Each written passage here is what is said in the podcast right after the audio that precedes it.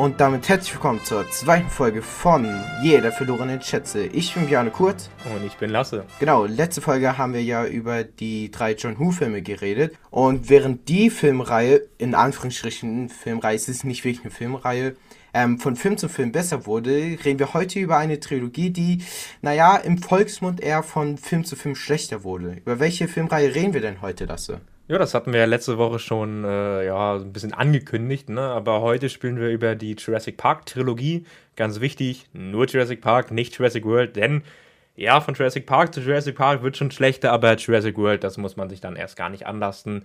Dann, äh, ja, ne? Also dann wäre der Podcast hier, weiß ich nicht, zwei Stunden lang. Und am Schluss würden wir alle keine gute Laune haben, deswegen lassen wir das an dieser Stelle mal. Ähm, wir hatten ja letzte Woche so ein bisschen das Konzept unseres Podcasts besprochen. Ne? Und da hatten wir ja gesagt, dass äh, ich mich jetzt im Gaming-Bereich nicht so gut auskenne. Ja, da haben wir vielleicht ein bisschen geflunkert, weil es ist. Eigentlich bin ich schon Gamer. Also ich habe von der N64 bis zur PS5 nahezu jede Gaming-Konsole, auch in einem Handheld bin ich ziemlich gut aufgestellt. Ich bin nur seit, ja, ich sag mal, ein, zwei Jahren jetzt nicht mehr wirklich dabei. Und vor allen Dingen bin ich so seit ein paar Jährchen auch gerade bei Xbox und Nintendo raus. Ich bin eher nur noch so PlayStation-Manie und so ein paar Nintendo-Spiele, aber nicht mehr wirklich. Und gerade Xbox und Nintendo ist halt gerade dein Fachgebiet, ne? Das ist ja das, was du einfach spielst. Ja, ganz genau. Ähm, und deswegen. Das ist halt. Genau, das deswegen, ist halt das, was ich dir beibringen muss. Und ich habe Lasse tatsächlich schon ähm, Abenteuer Bowser ausgeliehen und wer weiß, vielleicht wird den in ein paar Wochen drüber geredet, weil jeder, der Abenteuer Bowser weiß, äh, beziehungsweise kennt, der weiß ja, dass das Spiel, das spielt man nicht an einem Tag durch.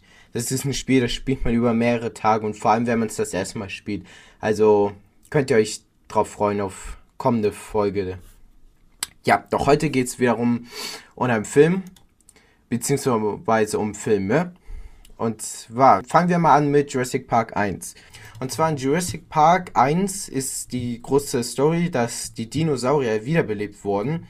Und der Milliardär John Hammond möchte mit diesen Dinosauriern eine Art ja, Freizeitpark Zoo so ungefähr machen. Und da lädt er einige Gäste ein, die sich den Park anschauen sollen und bewerten sollen. Unter anderem den Dr. Alan Grant. Und während die den Park anschauen, gibt es eine Reihe von Sabotagen. Und zwar ein Programmierer des Parks, Dennis Nedry, der möchte sich, naja, sagen wir mal, das Erfolgskonzept des Parks unter den Nagel reißen. Und zwar möchte er Dino-DNA klauen und damit, ja, Geld halt machen. Kennt man ja. Das macht ja jeder mal einfach so Dinosaurier-DNA klauen und damit Geld machen, oder? Macht man einfach mal so, oder Lasse? Ja. Unter anderem sabotiert er die Zäune, das sind 10.000 Volt Zäune, und die schaltet er ab und auch sämtliche andere Sachen wie Kommunikation. Und ja, das führt dazu, dass die Dinos ausbrechen können aus ihren Gehegen und dass die Charaktere einfach versuchen müssen, von der Insel zu fliehen. Und was ich mich jetzt frage, Lasse, du liebst diesen Film ja über alles. Bei Letterbox ist er in deiner Top 4 der Lieblingsfilme. Und ich habe dich schon gestern oder vorgestern gefragt, warum du diesen Film so sehr liebst. Doch du wolltest es mir nicht sagen und erstmal auf den Podcast warten. Und jetzt frage ich dich, warum liebst du diesen Film so sehr? Warum ist er in deinen Top 3 deine Lieblingsfilme aller Zeiten? Ja, ähm, das kann ich dir gleich beantworten. Also erstmal ist genau richtig, äh, man kann ja bei Letterboxd äh, seine vier Lieblingsfilme quasi highlighten. Und da habe ich unter anderem äh, Raiders of the Lost Ark, Apocalypse Now, äh, The Good, The Bad and The Ugly und auf Platz 3 von 4 eben äh, Jurassic Park. Ähm, und ja, ich sag mal, ich finde, es ist immer sehr schwer zu begründen, warum es unbedingt jetzt einer der liebsten Filme aller Zeiten ist. Ich glaube, äh, warum das ein 5 von 5 Film ist, darauf kommen wir gleich nochmal zu sprechen und genau die Werte hast du mir auch gegeben. Die Frage, warum er zu meinen Lieblings- bzw. mein drittliebster Film aller Zeiten ist, ich glaube, das hat auch was damit zu tun, wann ich diesen Film das erste Mal gesehen habe. Denn ich habe den Film, ja, lass mich jetzt nicht lügen, so im Alter von acht, vielleicht neun Jahren geguckt. Und in dem Alter war ich und mein bester Freund damals, äh, wir waren absolut fasziniert von Dinosauriern. Ich meine, ne, so ist es nun mal als Kind, man liebt diese Viecher über alles. Und irgendwann war ich unten mit meinem Vater und mein Vater hat eben die DVD von Jurassic Park eingesogen und ich war, ich bin direkt in diese Welt katapultiert gewesen. Diese Dinosaurier, die ich nur als Schleichfiguren oder als schlechte Animationen aus Wissen macht A kannte, plötzlich auf der riesigen Leinwand zu sehen, so echt, das war einfach überwältigend. Da, ja, ich, ich war einfach direkt drin in dieser Welt und das hat sich nie geändert. Was mich in diesem Film so ja besonders fasziniert hat als Kind und was mich heutzutage auch immer wieder zurück in diese Kindheit versetzt, ist einfach, dass die Schauspieler, die Doktoren in diesem Film sich eben verhalten wie Kinder. Und das hört sich jetzt dumm an, aber das meine ich gar nicht. Die Schauspieler in diesen, oder beziehungsweise die Doktoren in diesem Film, wie, wie, soll man das erklären? Sie, sie verhalten sich eben wie Kinder. Sie wollen, sie wollen die Sachen alle selbst sehen. Wir wollen die Dinosaurier anfassen. Und das ist eben genau das, was man als Kind unbedingt auch möchte. Du möchtest mit diesen Dinosauriern wirklich in Kontakt treten. Du möchtest sie anfassen, sie ansehen, sie berühren. Und dieses Gefühl, dieses Schauspiel, das, das katapultiert mich einfach immer wieder zurück in diese Kindheit. Es katapultiert mich einfach immer wieder zurück in diese Faszination von Dinosauriern. Und das macht diesen Film meiner Meinung nach einfach zu, ja, zum drittbesten Film aller Zeiten. So, das ist natürlich jetzt sehr meine Meinung, aber so ist das nun mal im Podcast. Hier reden wir über unsere Meinung. Ich liebe den Film einfach. Also, warum ich ihn genau liebe, darauf kommen wir gleich zu sprechen. Warum er im Platz 3 ist, ganz ehrlich, das ist ein Kindheitsfilm. Und ähm, wenn man jetzt in meine Top 4 guckt, gut, da sind äh, zwei Filme drin, die habe ich als Kind geguckt. Das ist Indiana Jones und das ist Jurassic Park. Und zwei Filme, die habe ich dann etwas später gesehen, Apocalypse Now und The Good, The Bad and The Ugly. Die sind jetzt nicht unbedingt Filme, die man so mit 8, 9 sieht. Aber ganz ehrlich, das ist es einfach. Ich habe die Filme damals gesehen, ich habe sie geliebt, ich habe sie seitdem ich meine, das erste Mal Jurassic Park gesehen habe, danach habe ich den bestimmt drei Wochen lang am Stück jeden Tag gesehen und es ist einfach nicht langweilig geworden. Und diese Faszination, die hält eben bis heute an. Ich gucke diesen Film immer und immer und immer und immer wieder. Ich kann diesen Film gucken, wenn ich traurig bin, wenn ich glücklich bin, wenn gutes Wetter ist, wenn schlechtes Wetter ist, an Weihnachten. Es ist ganz egal. Ich kann diesen Film immer wieder gucken. Und immer wieder katapultiert mich dieser Film zurück in diese Zeit, zurück in meine Kindheit ganz ehrlich, ich liebe diesen Film einfach. Spätestens, wenn der Hubschrauber auf Isla Nublar, äh, auf Isla Nublar zufliegt und die geile Musik von John Williams ertönt, dann habe ich Tränen in den Augen und ich bin wieder dieser Achtjährige, der fasziniert genau vorm Bildschirm sitzt und meinem Vater die Dinosauriernamen zuruft, die ich heutzutage zugegebenerweise vielleicht nicht mehr ganz so gut drauf habe, aber das ist der Grund. Ganz ehrlich, ich habe es als Kind angefangen zu lieben und das hat sich bis heute durchgezogen. Ja, das kann ich absolut nachvollziehen. Auch bei mir ist das halt in, dem Fall halt mit Videospielen so. Videospiele, die ich als Kind gespielt habe, wie Abenteuer Bowser, Minecraft, das sind Spiele, die katapultieren einen einfach in die Kindheit zurück. Und ich habe generell das Gefühl, dass sowohl bei Filmen, Videospielen, als auch bei allen anderen Medien, dass einfach Dinge, die man in der Kindheit getan hat, einfach prägend waren und dass das auch dann meistens die Lieblingsdinge sind, die man hat. Sei es jetzt bei einer Serie, beim Film oder halt bei einem Spiel. Das sind einfach so Dinge, die prägen einen für ein Leben. Und ich weiß nicht, Abenteuerbause ist ein gutes Spiel, aber hätte ich das als, ich sag mal, vor ein paar Jahren gespielt, ich glaube, ich würde das nicht so gut finden, wie ich es heute finden würde. Aber ich schweife, glaube ich, ein bisschen vom Thema ab. Ähm, kommen wir zurück zu Jurassic Park. Und zwar, ähm, ich finde den Film, der ist auch unfassbar gut. Mhm. Aber ich habe genau das Gegenteil von dir. Ich habe den vor ein paar Tagen geschaut. Und ich habe halt nicht dieses Kindheitsding. Nichtsdestotrotz finde ich den Film unfassbar gut. Zum einen finde ich einfach das CGI unfassbar gut den Film. Ich glaube, ich habe noch nie so krasses CGI gesehen wie der T-Rex ähm, als er das erste Mal voll, ich sag mal, im Vollbild gezeigt wurde, in dieser einen Autoszene. Mm, das finde ich ist unfassbar gut, weil ich bin jemand, der hat bisher nur ab und zu mal ein paar Marvel-Filme gesehen und jeder, der sich ein bisschen intensiver mit Filmen auseinandersetzt, der weiß, dass Marvel-Filme komplett overhyped sind und dass CGI in den Filmen grottig ist. Und wenn man denn so ein verdammt gutes CGI sieht, wie der T-Rex aus Jurassic Park, dann sieht man das Ganze nochmal in einem ganz anderen Blickwinkel, weil man bisher nur das Schlechte gesehen hat und man das denn das Gute denn viel mehr schätzt. Aber mh, mm, ich ich, mh, mm, ich weiß gar nicht, welches meine Lieblingsszene aus dem Film ist. Ich würde vielleicht sogar sagen, dass meine Lieblingsszene nicht mal direkt eine Szene ist, sondern eher so ein Shot. Und zwar der Shot ganz am Ende, wo der T-Rex in diesem, ich sag mal, Museum alles zerstört und die Raptoren getötet hat. Und dann dieses Banner, The Dinos Rules the World, ähm, weil es finde ich einfach sehr symbolisch ist, weil die Dinos in dem Zeitpunkt der Szene wirklich die Welt regieren. Und das finde ich hat einen sehr symbolischen Aspekt und das gefällt mir sehr an dieser Szene oder an diesem Shot. Doch, welches ist eigentlich deine Lieblingsszene, Lasse? Ähm, also erstmal meinst du natürlich das Besucherzentrum, aber bevor ich auf meine liebsten Szenen, ich meine, gut, da müssen wir den ganzen Film besprechen, aber darauf zurückkommen, äh, können wir erstmal ein bisschen darüber sprechen. Du hattest ja gesagt, dass du das CGI äh, fantastisch findest. Ne? Ganz genau. Und es ist natürlich für einen Film von 1993 im Endeffekt ein Ritterschlag. Ne? Ähm, und genau das, was du sagst, stimmt eben. Ähm, und woran das liegt, das können wir jetzt vielleicht ein bisschen rausarbeiten. Ne? Also, erst einmal war der Film ja von Anfang an gar nicht mit CGI geplant. Von Anfang an wollte man ja eigentlich Stop-Motion nehmen. Ne? Also, man wollte die Dinosaurier-Szenen, in denen die rennen oder zum Beispiel irgendwas zerbeißen oder so, das wollte man eben in Stop-Motion animieren, so wie man das damals gemacht hat. Man kennt ja zum Beispiel aus äh, Star Wars 5 die Szene, wo äh, Han Solo auf, ich hab's schon komplett vergessen, wie diese komischen Läufer da heißen, diese, diese, dieses kleine Vieh, wo er am Anfang auf Hoth da rumläuft.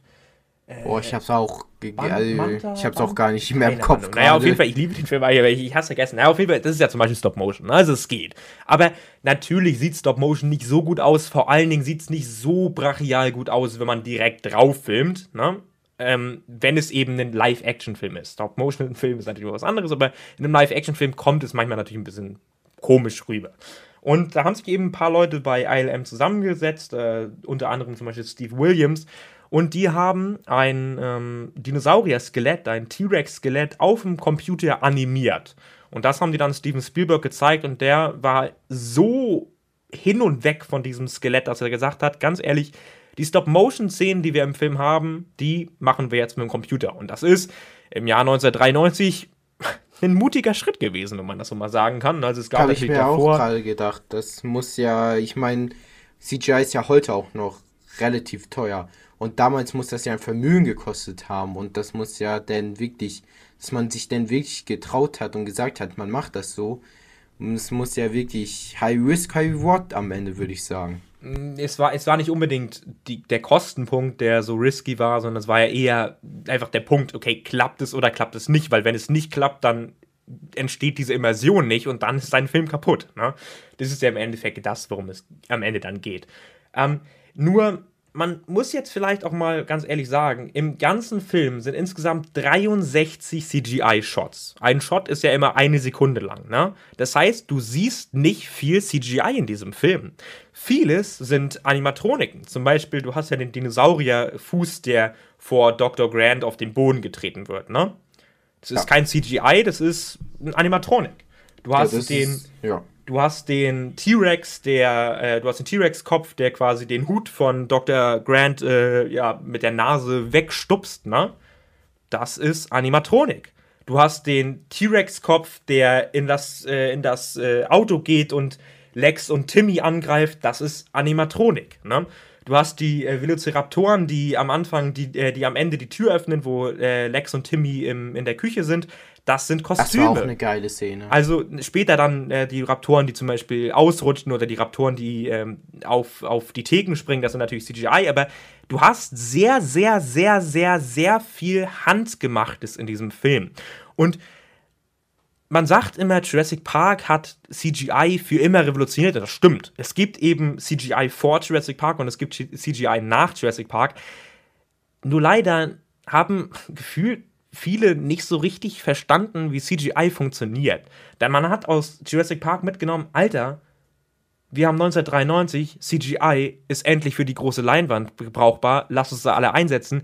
Das ist aber nicht das, was du aus diesem Film mitnehmen solltest, sondern was du mitnehmen musst bis heute ist CGI. Kannst du einsetzen, um Practical Effects zu unterstützen, um Sachen, die du nicht, nicht im Echt drehen kannst, zu drehen. Ne? Also wenn wir zum Beispiel heutzutage auch von Tierschutz oder so reden, wenn du einfach ja nicht möchtest, dass du irgendein Pferd oder Hund oder sonst was in Gefahr bringst, dann musst du das eben mit CGI unterstützen. Du kannst aber nicht einen ganzen Film auf CGI aufbauen, außer du hast jetzt einen Avatar, wo du jahrelang dran arbeitest. Und das nehmen eben viele Leute nicht mit. CGI ist unterstützend, CGI ist aber nicht für deinen Film. Du siehst heutzutage in den ganzen Marvel-Produktionen, ganz ehrlich, in 80% der Fälle befinden die sich gerade in einem Bluescreen-Studio, dann ist es manchmal gar nicht so gut ausgeleuchtet, weil man ja gar nicht mehr die Zeit dafür hat und dann hast du plötzlich die grünen Ränder an den Charakteren oder sonst was. Es sieht heutzutage zum Teil richtig scheiße aus. Und das kommt, weil die VFX-Arbeiter erstmal komplett überarbeitet sind und dann, weil in einem Film nicht mehr 63 CGI-Shots sind, sondern quasi fast kein Shot mehr ohne CGI auskommt. Ich meine, wenn man sieht, Iron Man 1 zum Beispiel, da hatte man noch einen richtigen Suit, den Robert Downey Jr. eingezogen hat. Ab Iron Man 2 hattest du nur noch diese komischen grünen Punkte und dann hattest du eben CGI-Suit. Und das siehst du eben auch. Es ist nicht so gut. Was Steven Spielberg hier in diesem Film gut zeigt, man, du hast natürlich diese Szene, wo der Jurassic Park, äh, wo, der Jurassic Park, wo der T-Rex hier äh, nach diesen äh, Galamemi oder wie die hießen, äh, hinterherläuft. Ne? Das ist natürlich CGI. Du hast natürlich die Szene mit den Velociraptoren, äh, die hochspringen auf die Theke und Tim und Lexi äh, ja, jagen. Das ist CGI. Aber zum Beispiel die Szene mit dem CGI Tyrannosaurus Rex, die finden ja alle im Dunklen statt. Ne? Und das ist eben diese inszenatorische Gewalt, dieses inszenatorische, was Steven Spielberg so gut macht, du konntest damals diese CGI-Monster nicht komplett voll mit Licht bestrahlen, weil das sehe einfach nicht richtig, nicht echt aus. Na, deswegen hat das eben gut versteckt, dass du jedes Mal, wenn du den CGI T-Rex zum Beispiel siehst, ist es Nacht, außer bei dieser einen Verfolgungsjagd, äh, wo er die Galimimi angreift. Das ist eben inszenatorisch so gut gewählt und alles andere, sei es jetzt der, der T-Rex, den du am Ende zum Beispiel ansprichst, wo der T-Rex äh, schreit und dieses äh, Poster runterfällt, ne? Das ist zum Beispiel zum Teil CGI, zum Teil, zum Teil Animatronik. Also man hat es echt geschafft, diese Mischung aus Animatronik und CGI einfach perfekt miteinander zu verbinden. Ähm, und eben die CGI immer dort einzusetzen, wo du mit Animatronik nicht weiterkommen konntest. Ne? Also, was viele Filme ja auch nicht verstehen, oder wo ich immer nicht verstehe, warum man es nicht versteht. Ein Film besteht ja aus mehreren Sequenzen, aus mehreren Szenen. Und jede Szene wird ja einzeln abgedreht. Das heißt also, du kannst dir eine Szene mit Animatronik drehen und danach eine Szene mit CGI. Und wenn du das gut zusammenschneidest, dann sieht man das ja nicht. Ne? Es muss ja nicht alles CGI sein oder alles Animatronik, damit es, ich sag mal, echt aussieht. Ähm, und das hat Steven Spielberg in diesem Film einfach perfekt gemeistert. Alle Szenen, die du ohne CGI machen kannst, hat man ohne CGI gemacht. Alle Szenen, wo du CGI brauchtest, da hast du CGI eingesetzt. Und genau so ist es dann am Ende perfekt. Und genau so ist Jurassic Park auch heute noch, 1993, einer der wahrscheinlich schönsten Filme aller Zeiten. Und gerade wenn man sich dann die Filme aus den frühen 2000er anguckt, wie Ghost Rider, die sind CGI-mäßig für äh, die heutigen Verhältnisse sehr schlecht gealtert. Und da muss man vielleicht auch nur ein paar Monate zurückgucken und sich zum Beispiel Ant-Man äh, 3 hier Quantumania angucken. Boah, das sieht zum Teil richtig schlecht aus. Und das hat. Es wundert mich, dass du den Film überhaupt gesehen hast. Ich habe mir den Film nicht mal angesehen.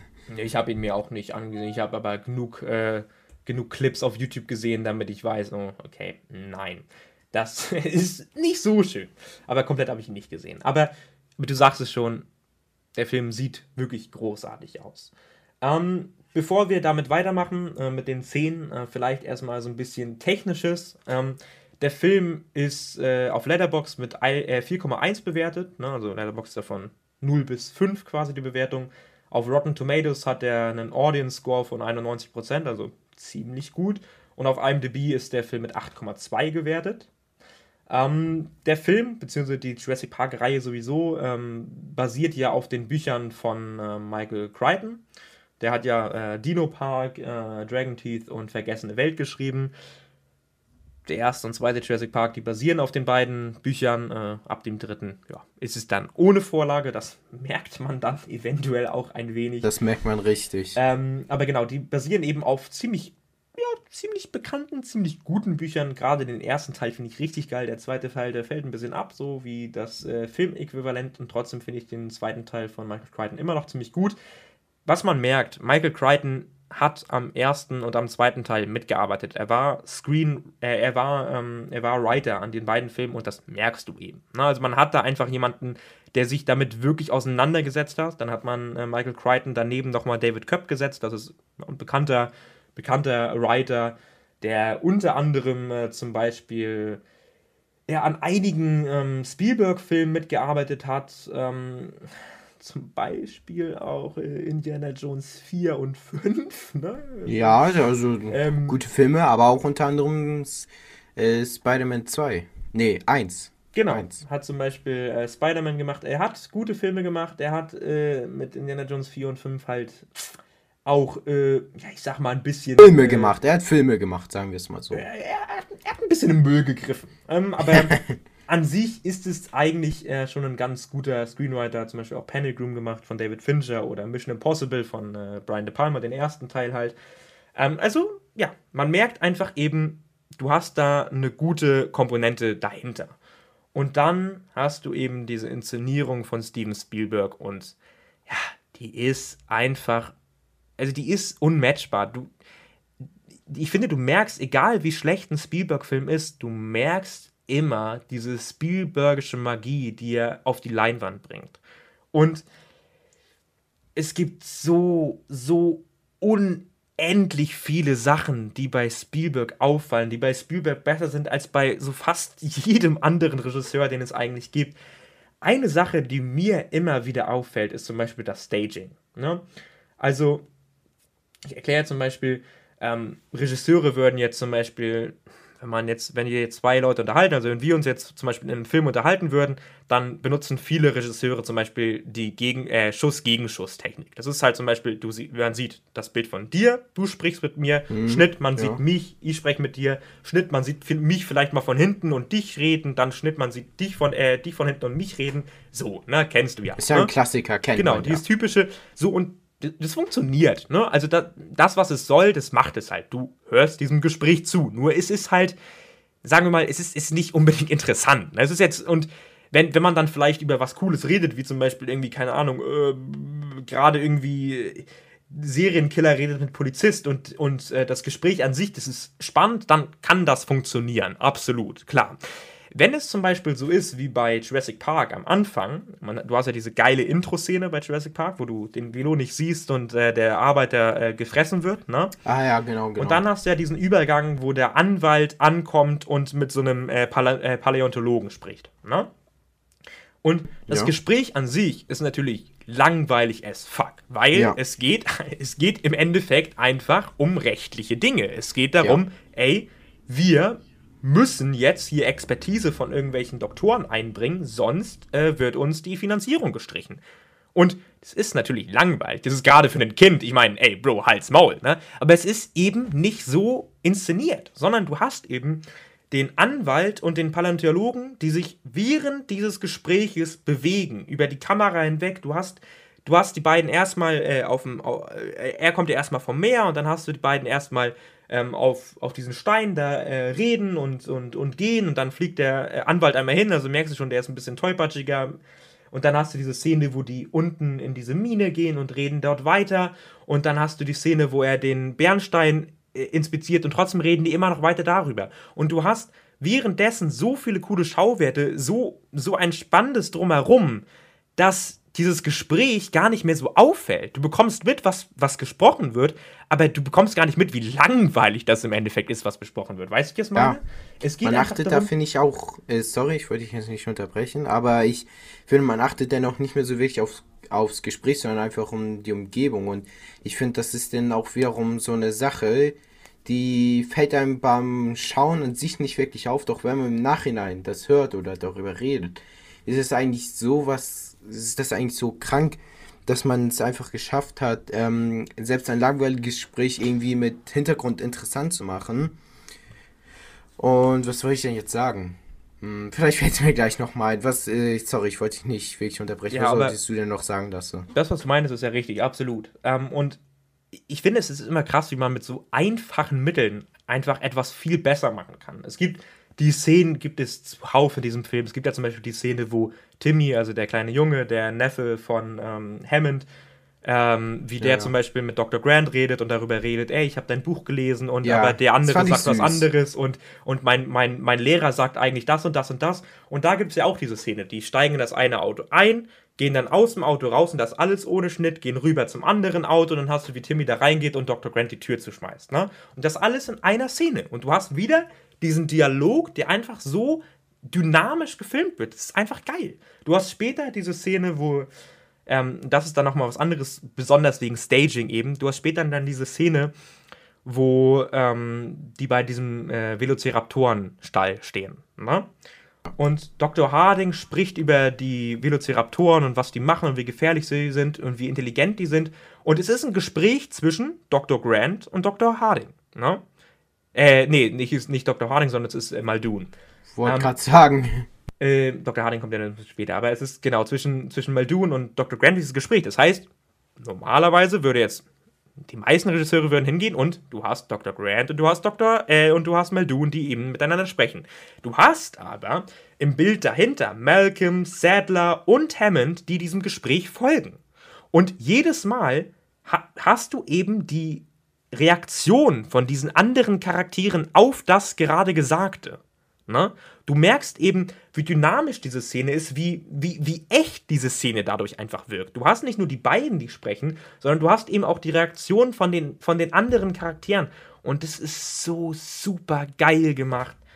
Das kann eben Spielberg wie, wie ja, wenig andere Leute. Und dann geht es natürlich ne, rüber zur Inszenierung von Action Pieces und sonst was. Darauf kommen wir auch noch her nochmal zu sprechen. Aber ich will damit nur sagen, Spielberg ist so ein fantastischer Regisseur und was er zum Teil hier wieder in Jurassic Park abgreift, ist, ist unglaublich. Und das ist eben auch einer der Gründe, warum dieser Film so geil ist, weil er aus langweiligem Schnipsel so etwas Gutes herausbekommt. Und das, ja, muss man ihm dann einfach angreifen. Ähm, du hattest mich gefragt, was meine Lieblingsszene ist, ne? Absolut. Ähm, meine war ja, wie gesagt, dieser eine Shot. Wobei, wenn man bei mir, wenn man mich fragen würde, okay, Kurt, ich will jetzt wirklich eine Szene haben.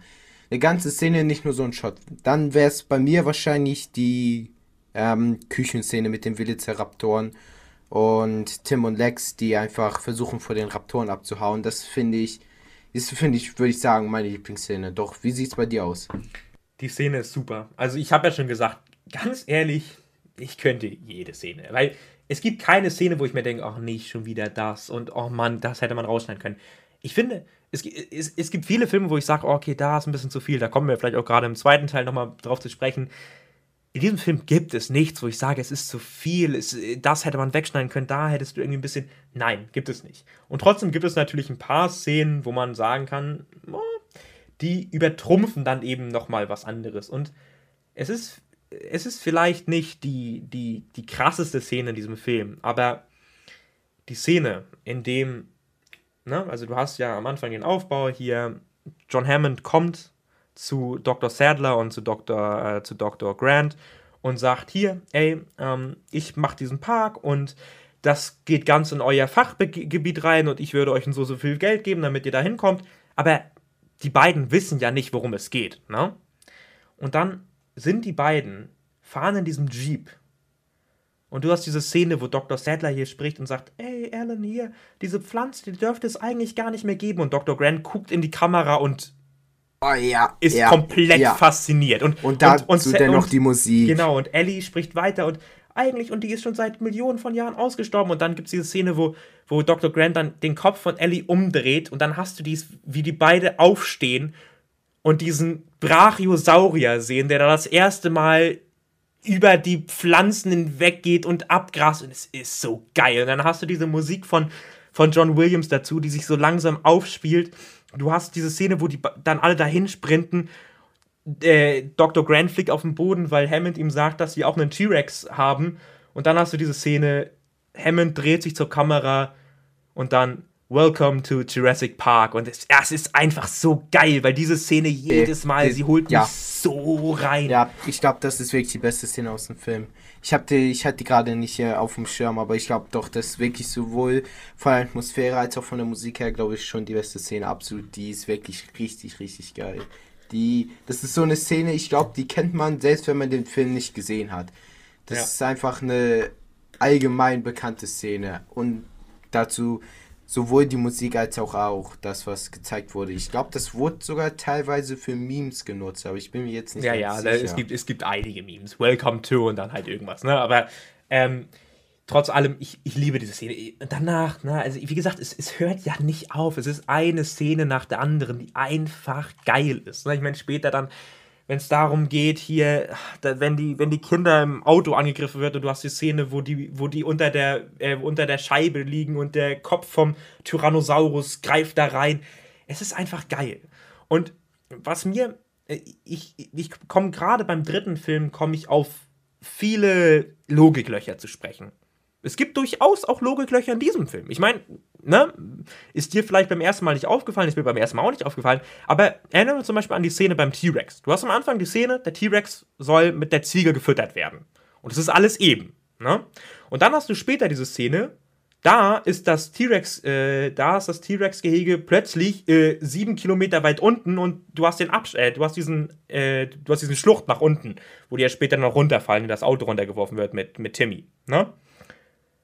Ist natürlich, kann natürlich nicht sein, weil eigentlich war das ja alles eben. Ne? Es ist natürlich ein Logikloch. Es ist trotzdem aber so geil inszeniert, so spannend inszeniert und macht diesen Film nicht kaputt, dass es mich einfach nicht interessiert. Bei schlechten Filmen, da fällt mir das auf und ich sage, oh scheiße, oh scheiße, oh scheiße, oh scheiße. Wenn ein Film aber so gut ist, dir so geile Szenen liefert, dann ist mir das so egal. Und sind wir mal ganz ehrlich, diese Szene, wo der Jeep langsam runtergestoßen wird, Dr. Grant und, und Lex sich gerade irgendwie so davor wegschwingen können. Dann fliegt das Auto mit Timmy da unten in den Baum rein. Dann hast du die Szene mit Grant und Timmy oben im Baum, die langsam, die runterkrabbeln müssen, weil das Auto runterfällt. Es ist einfach grandios, geil inszeniert. Eine der besten Actionsequenzen, die ich so kenne, äh, abgesehen jetzt von Explosionen und sonst was. Einfach geil. Und wie gesagt, du hast dieses Logikloch, aber ich finde, es, es macht diesen Film halt null kaputt. Weißt du, ich meine? Ja, ja, klar, das ist halt so, der Film ist halt auch mit diesem Filmfehler, Logikfehler, wie auch immer, ist der halt trotzdem immer noch gut. Und ist, im Gegensatz zu anderen Filmen, wie zum Beispiel von Marvel oder so, ist ein, ist es mir tatsächlich gar nicht, ist es mir tatsächlich gar nicht aufgefallen. Es ist mir erst aufgefallen, als du es mir gerade gesagt hast, dass ja. das ja wirklich ein bisschen dumm ist, aber ähm, ist, du hast eigentlich schon alles gesagt, es macht den Film halt nicht kaputt, es schadet dem Film nicht, dann ist da halt dieser Logikfehler. Es ist halt kein Fehler, der irgendwie über einen ganzen Film entscheidet oder so relevant für die Geschichte ist. Deswegen finde ich das auch kein wirklich schlimmer Logikfehler. Ja, okay. Wir können ja ein bisschen weiter darüber reden. Ähm, wir hatten ja gerade über die Inszenierung von Spielberg geredet, was mich so fasziniert und was diesen Film eben auch so großartig macht, ist, du siehst die Dinosaurier insgesamt in diesem ganzen Film gerade einmal insgesamt 15 Minuten lang. Ne? Das heißt, du hast diesen Film Jurassic, Jurassic Park. Ne? Und du hast die Jurassics, also die Dinosaurier, die hast du nur 15 Minuten. Macht aber nichts aus, weil dafür eben jede einzelne Szene, in denen du Dinosaurier siehst, die brennt sich in dein Gedächtnis ein. Jede Szene ist so grandios, dass du am Ende nicht rausgehst und denkst, oh Mann, ich habe nur 15 Minuten Dinos gesehen, sondern du gehst raus und denkst, Alter, ich habe gerade fucking Dinosaurier gesehen. Dazu kommt natürlich, dass die Geschichte drumherum, die, die Charaktere, für die interessierst du dich einfach. Ne? Das heißt, also alles drumherum, was ohne Dinosaurier funktioniert, funktioniert eben auch nicht, wie bei zum Beispiel Jurassic World, wo alles außer Dinosaurier einfach scheiße ist und selbst die Dinosaurier meistens äh, nicht so gut sind. Aber reden ähm, wir mal lieber über die bessere Jurassic-Reihe. Genau. Was ähm, ich auch sagen muss, ich, ähm, du hast ja gerade gesagt, ähm, also nicht direkt gesagt, aber ähm, was ich an, ja, was ich finde, man sieht nicht viele Dinosaurier, aber ich finde die zeitlichen Abstände, wo man Dinosaurier sieht, machen das, finde ich, ganz gut. Ähm, man sieht irgendwie all, sagen wir, mal, der Film geht knapp zwei Stunden, man sieht irgendwie alle fünf bis zehn Minuten einmal Dinosaurier für ein paar Minuten. Und ich finde, diese zeitlichen Abstände sind sehr, sehr gut, weil man hat nicht irgendwie, dass alle jede einzelne Minute irgendwie so ein Dinosaurier ist und was ich auch sehr gut finde, das hat man eben in Jurassic World, äh, Jurassic World sag ich schon, Jurassic Park 3 gemacht. Die Dinos, die kämpfen nicht gegeneinander. Das ist ja irgendwie so in solchen Trash-Filmen oder so, dass Dinos halt gegeneinander kämpfen. Oder auch in solchen Kinderserien, dass Dinos immer, die sind verfeindet gegeneinander, die Fleischfresser kämpfen gegen die Pflanzenfresser. Das ist halt in dem Film nicht so und das finde ich auch sehr gut. Die Dinos jagen halt wirklich die Menschen. Also halt so mehr oder weniger. Mm. Und deswegen finde ich auch, dass dass irgendwie, dass der Auftritt der Dinosaurier sehr lebhaftig, sehr lebendig wirkt und nicht irgendwie so ausgedacht. Man hat wirklich das Gefühl, dass die Dinos so auch in echt reagieren könnten. Und einfach, ja, was ich eben halt sagen wollte, ist diese zeitlichen Abstände, die man halt hat, dass sie halt sehr gut eingeteilt worden sind. Ja, ich, ich sehe das ein bisschen anders, weil es ist ja schon nun mal so, die natürlich äh, gehen Fleischfresser auf die Pflanzenfresser, die müssen eben was fressen. Ne? Du meinst gerade, die Dinosaurier jagen die Menschen und das sehe ich eben komplett anders, weil das ist es eben, was gerade den dritten Teil und dann Jurassic World so schlecht macht, da jagen die Dinosaurier wirklich die Menschen. Und das macht diese Film dann eben zu Monsterfilmen. Und das hier ist Jurassic Park und auch Jurassic Park 2, das sind keine Monsterfilme. Das sind Filme über Animals, über Tiere. Das sind Tiere. Denn Dinosaurier sind ja nun mal Tiere, es sind keine Monster. Das heißt also, wenn sie die Menschen jagen, dann ist es entweder, weil die sich in ihrem Jagdgebiet zum Beispiel befinden oder weil sie das Habitat zerstören oder weil sie selbst auf die Dinosaurier losgehen. Es ist ja nicht so, dass der, T-Rex sich denkt, oh hier, ich muss die, Dinos äh, ich muss die Menschen angreifen, weil das, äh, weil äh, ich kann mich jetzt für die nächsten 15 Minuten von den Menschen ernähren, das lohnt sich für mich, sondern es liegt eben daran, dass die Menschen diesen Dinosaurier eben stören. Darum geht es ja. Es geht ja nicht darum, dass es ein Monster ist, was jetzt in den ganzen Film hinterherläuft. Das würde den Film, wie zum Beispiel, da kommen wir dann äh, beim dritten Teil ein bisschen darauf zurück, das würde den Film ein bisschen kaputt machen. Und das ist eben, es ist eben dies, was den Film so, so besonders geil macht. Ich habe hier mal ein Zitat von Dr. Grant rausgesucht. Na, ich lese das jetzt mal vor, weil, ne, ist halt ein Zitat. Ne?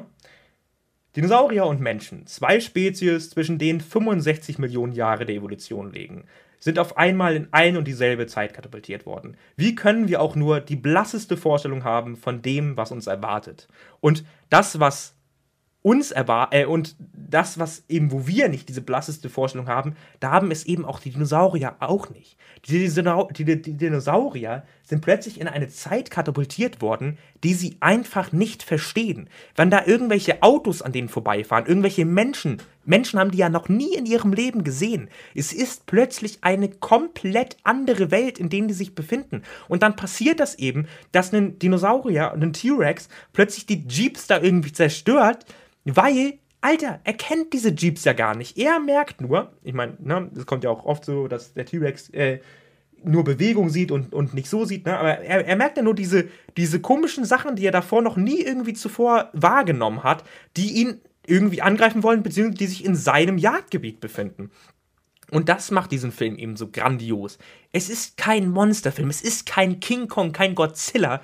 Es ist ein Tierfilm. Das sind Tiere. Und Tiere verhalten sich eben nun mal komisch, wenn sie in die Ecke getrieben werden. Genauso wie wir Menschen uns natürlich auch komisch verhalten, wenn wir in die Ecke getrieben werden. Ne?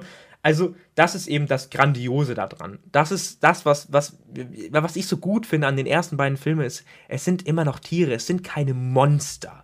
Und das macht diesen Film so gut, weil man eben verstanden hat, wie man damit umgehen muss. Im, im, Im, Buch, auch wenn ich das Buch richtig gerne mag, ist es ein bisschen anders. Da ist mir der T-Rex auch so ein bisschen zu monsterhaft, weil er tatsächlich auch echt die Menschen durch den kompletten äh, Park jagt.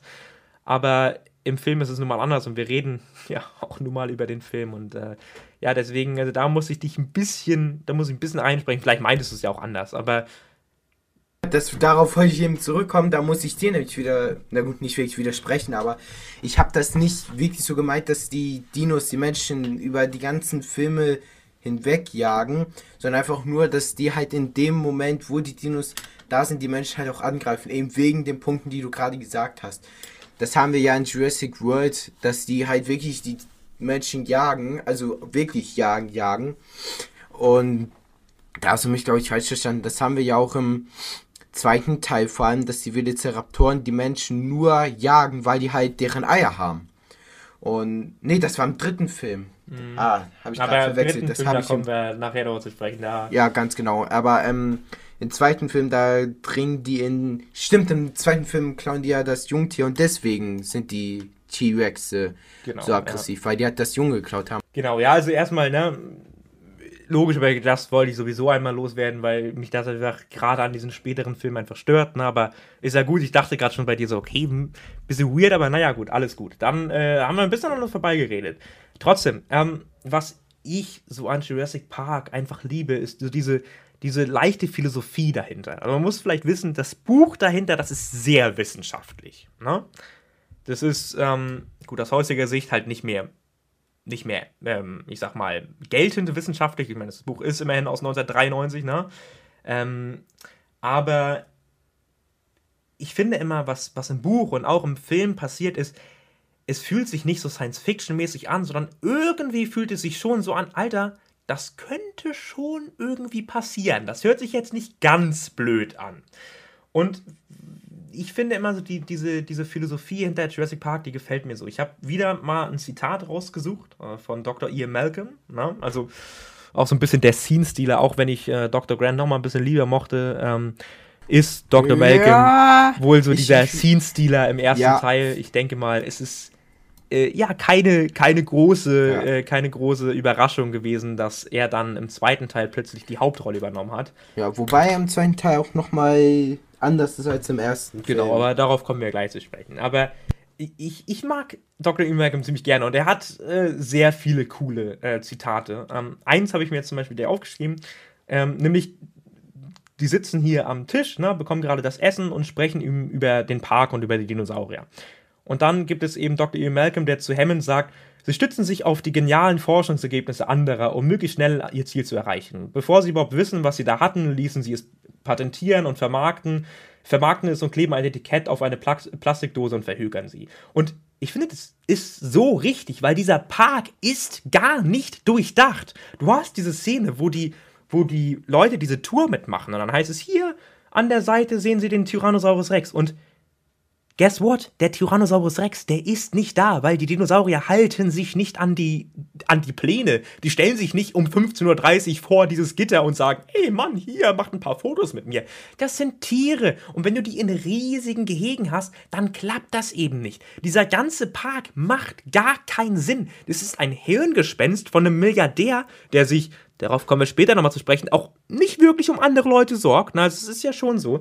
Äh, aber es, es sind Tiere. Ne? Also du, du, du, du hast da was, weil du es machen kannst. Du stellst dir nie die Frage, sollten wir das machen, sondern du hast einfach nur, wir können es machen, also machen wir es. Ich meine, man hätte zum Beispiel, später hat man ja äh, diese Szene, wo die, wie so gesagt, vom äh, Velociraptorengehege stehen. Ne? Und da ist es eben genau das Gleiche. Du hast dieses Velociraptorengehege, das ist ein kompletter Betonbunker, in dem die drin sind, weil die zu gefährlich und zu intelligent sind was bringt dir das als Zuschauer später na, oben reinzugucken und dann hast du überall Gebüsche, kannst du unten nicht sehen. Das Einzige, was du siehst, ist, wie eine Kuh unten zerfle zerfleischt wird. Mehr siehst du da ja nichts. Dieser Park macht eben einfach keinen Sinn, weil sich nie die Frage gestellt wurde, sollten wir das tun? Später geht es ja dann auch um die Frage, ey, na, sollte man sich überhaupt als Schöpferkraft aufstellen? Sollte man überhaupt, ich sag mal, den Part Gottes übernehmen? Äh, aber es wurde sich eben nie die Frage gestellt, sollten wir das machen, sondern es ist immer nur die Sache gewesen, okay, wir können es machen, also machen wir es eben. Und ich finde, das ist ja eine Subebene äh, für, ich sag mal, für die Menschheit an sich, denn es ist eben oft in der Menschheit äh, gewesen, wir können es machen, also machen wir es einfach, ohne uns zu fragen, ob wir es überhaupt machen sollten oder nicht. Und das finde ich eben in diesem Film ja einfach geil. Ich finde, das unterstreicht einfach ähm, also ein bisschen, das ist so diese Philosophie, die ich im, im ersten Teil sehr gerne mag. Wir kommen gleich auf den zweiten Teil zu sprechen. Da äh, gibt es diese Philosophie ja nicht mehr, aber warum mich das nicht stört, das äh, können wir ja gleich nochmal besprechen. Ähm, einmal so nochmal so ein, ich sag mal, kleiner Side-Fact äh, am Rande. Äh, der Film wurde in äh, Kauai gedreht, ne? das ist ja äh, eine Insel von Hawaii. Das heißt das also. Das wollte ich ihm auch noch fragen, wo das gedreht wurde. Ja, das heißt also. Danke, dass du die Frage beantwortest. Kein Ding. Das heißt also, das ist hier kein Studioprodukt und das sieht man eben. Die Szenen im Wald wurden im Wald gedreht, die Szenen am Wasserfall wurden am Wasserfall gedreht und diese ganzen Sets sind eben dort auf Kauai aufgebaut worden und es sieht eben einfach fantastisch aus. Es ist nicht wie in heutigen Produktionen, wo vieles, vieles, natürlich nicht alles und natürlich nicht in jedem Film, aber gerade in diesen Blockbustern, wo vieles nur noch vor Greenscreen stattfindet, du merkst eben, dass dort alles zum Anfassen ist. Jeder Zaun, jedes Gebäude, ich meine, dieses Besuchergebäude, das ist dahin gezimmert worden. Die haben da dieses Besuchergebäude hingemacht. Deswegen, du hast ja, du hast ja auch noch diese ganzen Arbeiter, die daran arbeiten, weil, äh, das passt natürlich zur Story, weil es ist natürlich noch nicht fertig und, äh, aber die haben sich einfach gedacht, ganz ehrlich, die bauen sowieso gerade, also können wir einfach, während die es gerade bauen, einfach reinfilmen. Und es sieht so fantastisch aus. Du hast diese ganzen Sets, die da echt gebaut wurden. Und wie gesagt, ich finde, du, du merkst es einfach. Dann ähm, gibt es ja später im Film, geht es ja darum, äh, Dennis Needry stellt ja die ganzen Zäune ab, weil er eben die Sicherheitsprotokolle austricksen muss, weil er ja eben die Embryonen klauen möchte. Ne? Und du hast ja dann diesen Hurricane, der plötzlich entsteht. Und natürlich haben die während, also die haben natürlich jetzt nicht irgendwie den echten Hurricane abgewartet und dann draußen gedreht, aber tatsächlich gab es. auch ein bisschen riskant gewesen. Ehrlich? Ja, was ich auch noch mal sagen wollte, ist, sorry, dass ich dich jetzt erneut unterbreche, aber. Ja, das können ähm, wir gleich, gleich machen, Kurt. Ja, sorry, okay, sorry. Na, warte, wir sagen, äh, na, ungefähr eine Minute. Hurricane, äh, Hurricane tatsächlich, also von der Kategorie 5 und da wurde die, äh, das Dorf auf Kauai wurde äh, durchaus sehr krass zerstört. Davon sind zum Beispiel diese Aufnahmen, es gibt ja später diese Aufnahmen, wo das Wasser auf die Insel prescht und da überall, äh, und da überall eben das Wasser so unruhig ist. das sind tatsächlich echte Aufnahmen vom, vom echten Hurricane. Äh, und ich finde, da gibt es eine geile, eine ganz geile Anekdote. Denn ähm, die ganze Crew hat im Ballraum geschlafen und später haben die dann zusammen mit den Dorfbewohnern das Dorf aufgeräumt und dort eben sauber gemacht nach dem Hurricane. Und Richard Attenborough, der, der John Hammond spielt, der hat den kompletten Hurricane verschlafen. Also du hattest diese ganzen Schauspieler und diese ganzen Menschen in diesem, in diesem Hotel, die komplett Angst hatten. Die ganzen Bewohner aus den Dörfern, die ja auch ins Hotel gezogen sind, weil dort eben Sicherheit war, die komplett Angst hatten. Und du hattest Richard Attenborough in seiner Koje liegen, der komplett alles verschlafen hat. Es ist, ja, das finde ich ganz geil. Aber äh, nur dazu, äh, der Hurricane, den man sieht, der ist tatsächlich echt. Ich muss auch sagen, dass so, so ein Film wie Jurassic Park, das ist einfach so ein Film, ich finde, dass da darf es kein Set geben. Da müssen, da muss die Umgebung echt sein, weil es ist so ein Film, Dinosaurier, das ist etwas, was wirklich mal existiert hat. Solche Szenen, die man in dem Film sieht, die gab es wirklich mal auf dieser Welt. Natürlich ohne Menschen, Waffen und irgendwelche Autos, aber ich glaube, ich, du verstehst, was ich meine. Dass halt mh, hm, die Dinos wirklich mal vor unserer Erde gewandelt haben und ich glaube, der wäre nicht annähernd so gut, hätte man den in irgendeinem Studio in Hollywood gedreht mit Greenscreen. Weil ich finde, das ist einfach. Ich, ich, ich wiederhole mich nur, aber ich glaube, ihr wisst, was ich meine. Genau, ja. Also das ist auch etwas, was mich gerade am dritten Teil dann sehr stört, aber darauf kommen wir, wie gesagt, nachher zu sprechen. Ganz kurz nochmal zum Abschluss, was ich äh, einfach nochmal herausstellen möchte, und es ist einfach was, was Steven Spielberg so gut kann, ist, Kinderfiguren sind oft extrem nervig, weil Kinder im Normalfall eben auch meistens nicht wirklich gut schauspielern können.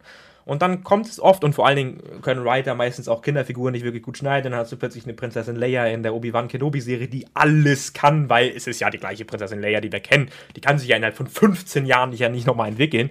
Ähm, aber die Kinder in Jurassic Park, die sind eben nicht nervig. Du, also natürlich hast du Lex, die komplett schreit, aber sie ist nun mal eben auch neun Jahre alt und hat Angst, weil da ein scheiß T-Rex auf sie losgeht. Ja, und das hast, sind absolut realistische Reaktionen. Eben. Und du hast eine Lex, die dann die Taschenlampe rausholt und für Bewegung sorgt, aber woher soll die das wissen, Alter? Die ist gerade nur darauf besinnt, irgendwie Dr. Grant Bescheid zu sagen, scheiße, Mann, hier ist gerade der T-Rex ausgebrochen.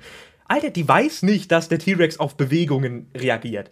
Und die Kinder, die fühlen sich so echt, so lebendig an. Und vor allen Dingen sind diese schauspielerischen Leistungen einfach extrem stark. Und das liegt daran, dass Steven Spielberg eben während des Schaffensprozesses immer wieder auf die Kinderschauspieler zugegangen ist und gesagt hat, ey Mann, wie denkst du, könnten wir diese Szene besser machen? Was hast du für Vorschläge, was du machen könntest, damit du deinen Charakter mehr ausbauen kannst? Und das merkst du eben. Die Kinderfiguren in diesem Film sind gut. Und oft ist es eben so, dass man da steht und sich denkt, wow, Alter, das äh, mm, sehr unrealistisch, aber das hast du in diesem Film eben überhaupt nicht. Und deswegen, obwohl die Kinder ja wirklich einen sehr zentralen Part in diesem Film spielen, machen sie den auf gar keinen Fall schlechter.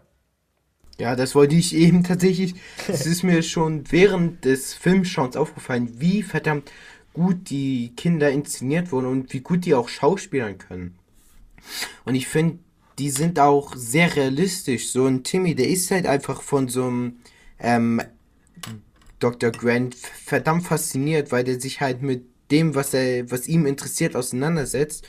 Und auch wenn die mal rumschreien, weil ein verdammter T-Rex auf die zurennt oder die beißen möchte, dann sind das normale Reaktionen. Wenn so ein T-Rex oder so ein Spinosaurus auf einen zukommt, dann ist deine erste Reaktion nicht stehen bleiben und gar nichts machen.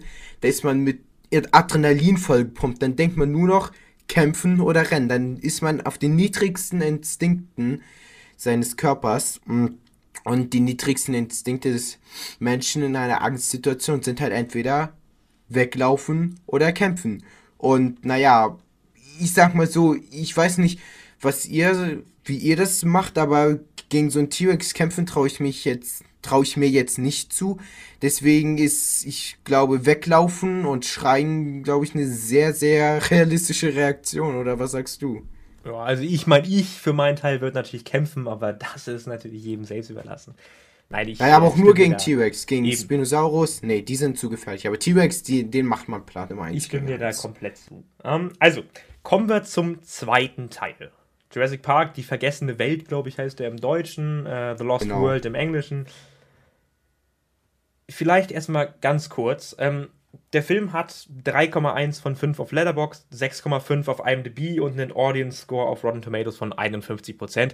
Er ist also, ich sag mal, ja, nicht allzu beliebt. Ne? Das liegt natürlich daran, weil er eben das Follow-up von einem der besten Filme aller Zeiten ist.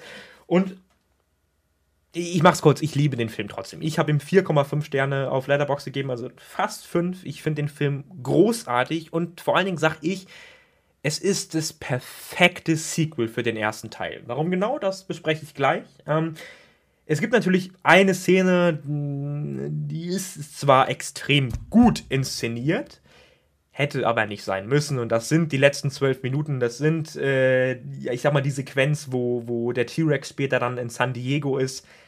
Es ist, wie gesagt, es sieht fantastisch aus. Die Szenen, die sind hammergeil. Und als Hommage an die King Kong oder Godzilla-Filme funktioniert das auch aber das hat irgendwie in so einem Jurassic Park-Film meiner Meinung nach wirklich nicht viel zu suchen.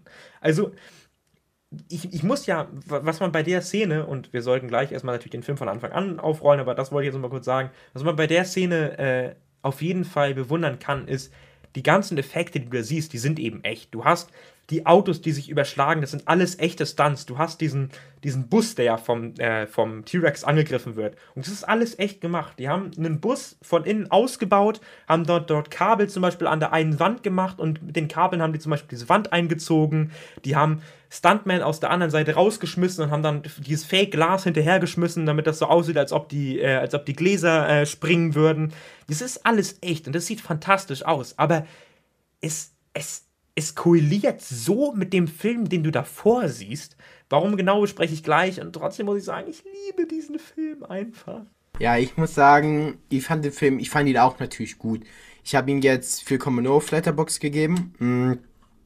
Einfach, ich finde die letzte Szene, die macht den Film so, das passt einfach nicht. Das ist einfach so eine Szene, die kommt in so einem King Kong oder Godzilla, wie du schon gesagt hast, vor, aber nicht in so einem Jurassic Park Film, wo halt einfach, ja, alles sich im Dschungel abspielt. Und ich dachte eigentlich auch schon, dass der Film vorbei ist, als sie dann von dieser Insel abgehauen sind. Ja, genau. Also ich sehe das absolut genauso wie du.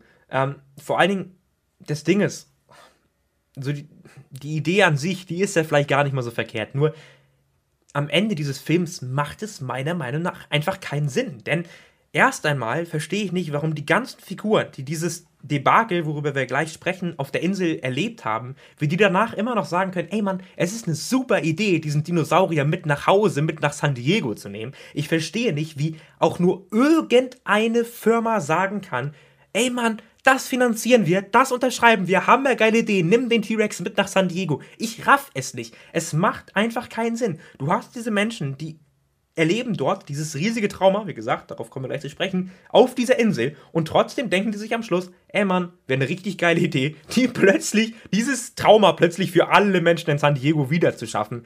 Es macht nicht so viel Sinn. Die, die letzten zwölf Minuten, es sind nur zwölf Minuten, aber sie machen so ein wenig vom Film kaputt. Und es ist vielleicht vielleicht ist es der Grund, warum es am Ende dann nicht auf fünf Sterne rausgekommen ist bei mir. Vielleicht sind es auch ein paar andere Szenen.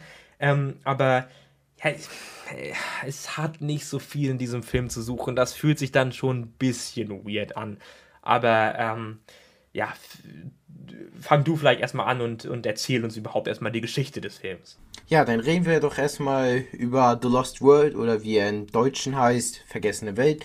Der spielt nämlich genau vier Jahre nach dem ersten Teil und handelt von der Geschichte, dass diesmal eine Nebenperson, und zwar der Ian Malcolm, den man schon aus dem ersten Teil kennt, auf eine, ich sag mal, Expedition geschickt wurde, um eine neue Insel, wo Dinosaurier gefunden wurden.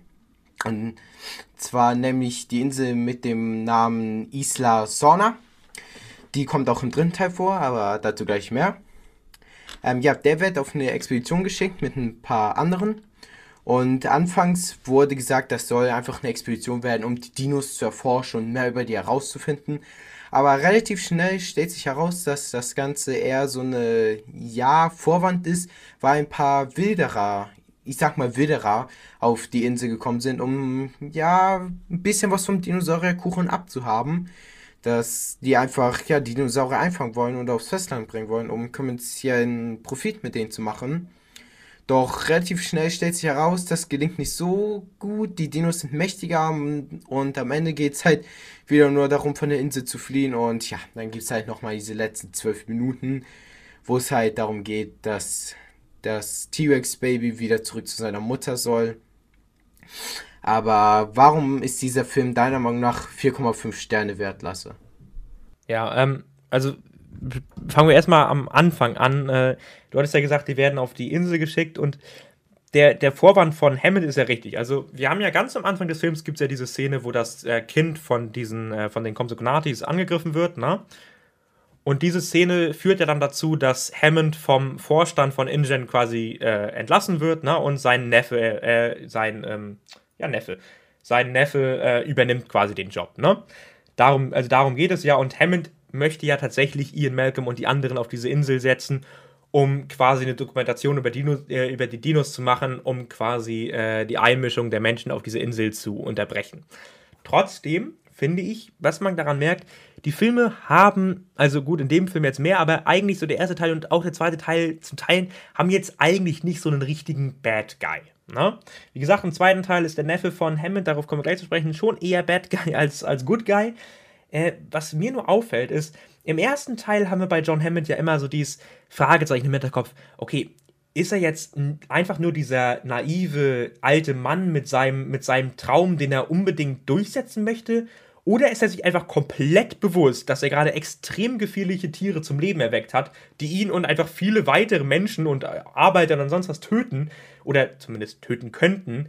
Und ich finde, im zweiten Teil merken wir, ja, dass Hammond hat weitergelernt. Ich meine, er ist jetzt nicht mehr darauf aus, Profit aus den Dinosauriern zu schlagen, aber er hat auch vieles aus dem ersten Teil nicht so richtig verstanden. Denn diese Message von Malcolm aus dem ersten Teil, die ist ja auch, ne, die kennt ja jeder den Satz hier, Life finds a way, das Leben findet einen Weg, ne, die finde ich greift am Ende des Films greift er die gut auf, am Anfang des Films greift Hammond die einfach immer noch falsch auf, weil er sieht dieses, das Leben findet einen Weg, sieht er nicht als Niederlage für sich, sondern er sieht es als Triumph. Er sagt, wir haben es geschafft, Dinosaurier zu produzieren, die sich selbst weiter vermehren können. Das ist eben sein Ding. Er, er nimmt quasi aus der Katastrophe des ersten Teils, baut er sich quasi etwas auf, was was als Triumph gesehen kann, auch wenn dabei drei Leute oder vier Leute sogar gestorben sind. Und ich finde, du merkst immer so ein bisschen, okay, du hast es dann doch eher mit so einem, ich sag mal, Milliardär zu tun, der sich jetzt für andere Leute nicht so ganz schert. Denn dann hast du ja zum Beispiel die Szene, da fragt er ja Ian Malcolm quasi, ob er hier die, ähm, die, Gruppen, äh, die, die Gruppe leiten kann und ob er quasi mit auf die Insel kann, äh, möchte, weil er kennt sich ja ein bisschen mit den Dinosauriern aus und so. Und dann hast du ja diese Szene, wo er sagt, äh, ja, eigentlich äh, befindet sich äh, deine Freundin schon auf dieser Insel. Und es ist natürlich hoch manipulativ, weil er weiß ganz genau, okay, damit schaffe ich es, dass Ian Malcolm, der normalerweise niemals auf diese Insel gehen würde, trotzdem auf diese Insel geht, weil er eben aus dieser, aus dieser Not heraus auf diese Insel muss, weil er eben seine Freundin dort retten möchte, weil er ganz genau weiß, wie schlimm es auf dieser Insel und wie schlimm es mit diesen Tieren sein kann. Und ich finde, ja, man merkt einfach gerade bei diesem Film, auch wenn Hammond wirklich extrem sympathisch ist, ist der Junge schon ein kleines Arschloch. Am Ende des Films hat er sein, äh, sein ich sag mal, ähm, ja, guten Arc, den, den, den besprechen wir am Ende auch noch. Ähm, aber du merkst in diesem Film, oh, Alter, Hammond ist schon ein kleines Arschloch. Das wollte ich dazu einfach nochmal sagen. Ähm, kann ich absolut nachvollziehen, was du da sagst, aber ich habe irgendwie immer noch nicht so wirklich verstanden, warum das jetzt ein 4-5-Film für dich ist. Weil ich habe dem Film ja nur eine halbe Bewertung schlechter gegeben. Warum findest du, sollte man dem Film 4,5 Sterne geben? Ja, wollte gerade sagen, erstmal ist natürlich 4 von 5 auch eine super Bewertung. Ne? Das ist jetzt nicht so, als ob das jetzt irgendwie ein Trash-Film abgestempelt wäre. Ähm, ich finde, es ist das perfekte Sequel für Jurassic Park, weil viele sagen, oh Mann, Jurassic Park ist so ein Meisterwerk und du hast diesen philosophischen Ansatz und plötzlich kommt Jurassic Park 2 und will alles größer, besser, weiter und äh, machen und du hast nicht mehr diesen philosophischen Ansatz und das stimmt. Aber ich meine, wie könntest du auch einen zweiten Teil sonst machen? Weil entweder du kopierst den ersten Teil nochmal komplett und es geht nun mal nicht. Oder du musst eben einfach drastisch andere Wege machen. Du kannst nicht nochmal damit spielen, die Dinosaurier nur 15 Minuten zu zeigen, weil wir kennen die Dinosaurier bereits. Es geht nicht. Du kannst nicht nochmal diese gleiche Faszination aufbauen für die verschiedenen Bilder. Das kannst du in einem zweiten Teil nicht machen. Das heißt, du musst in diesem Film zum Beispiel schon mal mehr Dinosaurier und öfter Dinosaurier zeigen, weil nochmal, das gleiche geht nicht. Du hast diesen philosophischen Ansatz im ersten Teil und du hast durchaus auch ein paar philosophische Ansätze im zweiten Teil, aber das nochmal zu machen, das ist eben einfach nicht drin. Du musst etwas komplett anderes machen. Und was ändert sich? Also ich meine, den ersten Teil, den kann man ja beschreiben als realistisch, philosophisch, du siehst nicht viele Dinosaurier und vor allen Dingen siehst du nicht viele Kills. Im ganzen Film sterben gerade einmal vier Leute, ne? Oder beziehungsweise im ganzen Aufenthalt von der Crew äh, auf der Insel sterben gerade mal vier Leute. Ne? Im zweiten Teil sind es durchaus einige Menschen mehr und vor allen Dingen sind es viel brutalere Kills. Natürlich ist es jetzt immer noch FSK 12, aber ich finde, man sieht ja auch so ein bisschen Parallelen zu Indiana Jones 2. Der ist ja auch so ein bisschen trashiger und so ein bisschen blutiger als der erste Teil und das, oder, oder viel blutiger, aber ich finde, das siehst du bei Jurassic Park 2 auch. Ich finde nur, es, es ist eben genau das, was es braucht, weil du kannst diesen ersten Teil, den kannst du nicht nochmal wiederholen, weil dann ja, wäre es einfach eine Kopie und wen interessiert deine Kopie, wenn man schon das Original hat? Das heißt, du musst, wie gesagt, einfach was anderes machen und ich finde, dafür hat man hier einfach ja, sich das Perfekte rausgesucht. Wie gesagt, das Ende finde ich nicht so geil, aber du hast an sich ein paar sehr schöne Trademarks in diesem Film. Zum Beispiel ist dieser Film behandelt die Dinosaurier wieder nicht als Monster. Es sind Tiere. In diesem Film sind tatsächlich sogar wir. Wir sind wir Menschen. Wir Menschen sind die Monster in diesem Film. Du hast diese Szene, wo die Ingen-Leute das erste Mal auf die Insel kommen und du siehst einfach, wie diese Leute die Dinosaurier wie Dreck behandeln. Du hast die Leute, die die Dinosaurier da einfangen, abschießen, auf dem Boden ballern und sonst was. Du siehst in diesem Film, nicht die Dinosaurier sind die Monster, sondern wir, wir Menschen sind die Monster. Wir handeln aus Profitgier und zerstören eben dieses natürliche Reservoir, was die Dinosaurier sich selbst zurückgeholt haben. Das zerstören wir wieder einmal, nur weil wir selbst davon profitieren wollen. Und das finde ich so großartig an diesem Film, dass er es wieder schafft, zwar diesen, diesen Kern aus dem ersten Film aufzufangen, aber nicht genau das gleiche wiederzumachen. Weil, wie gesagt, das gleiche wieder, dafür kannst du dir auch einfach den ersten Teil wieder angucken. Du musst nicht nochmal das gleiche sehen. Und ich finde, das macht eben diesen Film zu so einem, ja, zu so einem geilen Sequel einfach, weil es, weil es was anderes erzählt und trotzdem der Vorlage einfach gerecht bleibt. Ähm, wir kommen natürlich gleich nochmal auf ein paar Szenen zu sprechen, aber wie gesagt, du hast dem Film ja jetzt auch vier Sterne gegeben. Das ist ja jetzt durchaus keine schlechte Bewertung. Ne? Also, was hat dir dann so an diesem Film besonders gefallen? Ja, was bei mir einfach, ich fand einfach das, wie gesagt, das etwas, ja, wie soll man sagen, man hat diese Idee von Jurassic Park mit Dinosauriern, die hat man genommen und finde ich in etwas Neues, nicht ein bisschen schlechteres, aber immer noch sehr Gutes umgewandelt. Man hat jetzt ja auch, man hat auch tatsächlich ja die Insel gewechselt, weil die Insel, es hätte irgendwie nicht so wirklich Sinn ergeben, auf der alten Insel aus dem ersten Teil nochmal zu drehen, weil die Insel war fertig.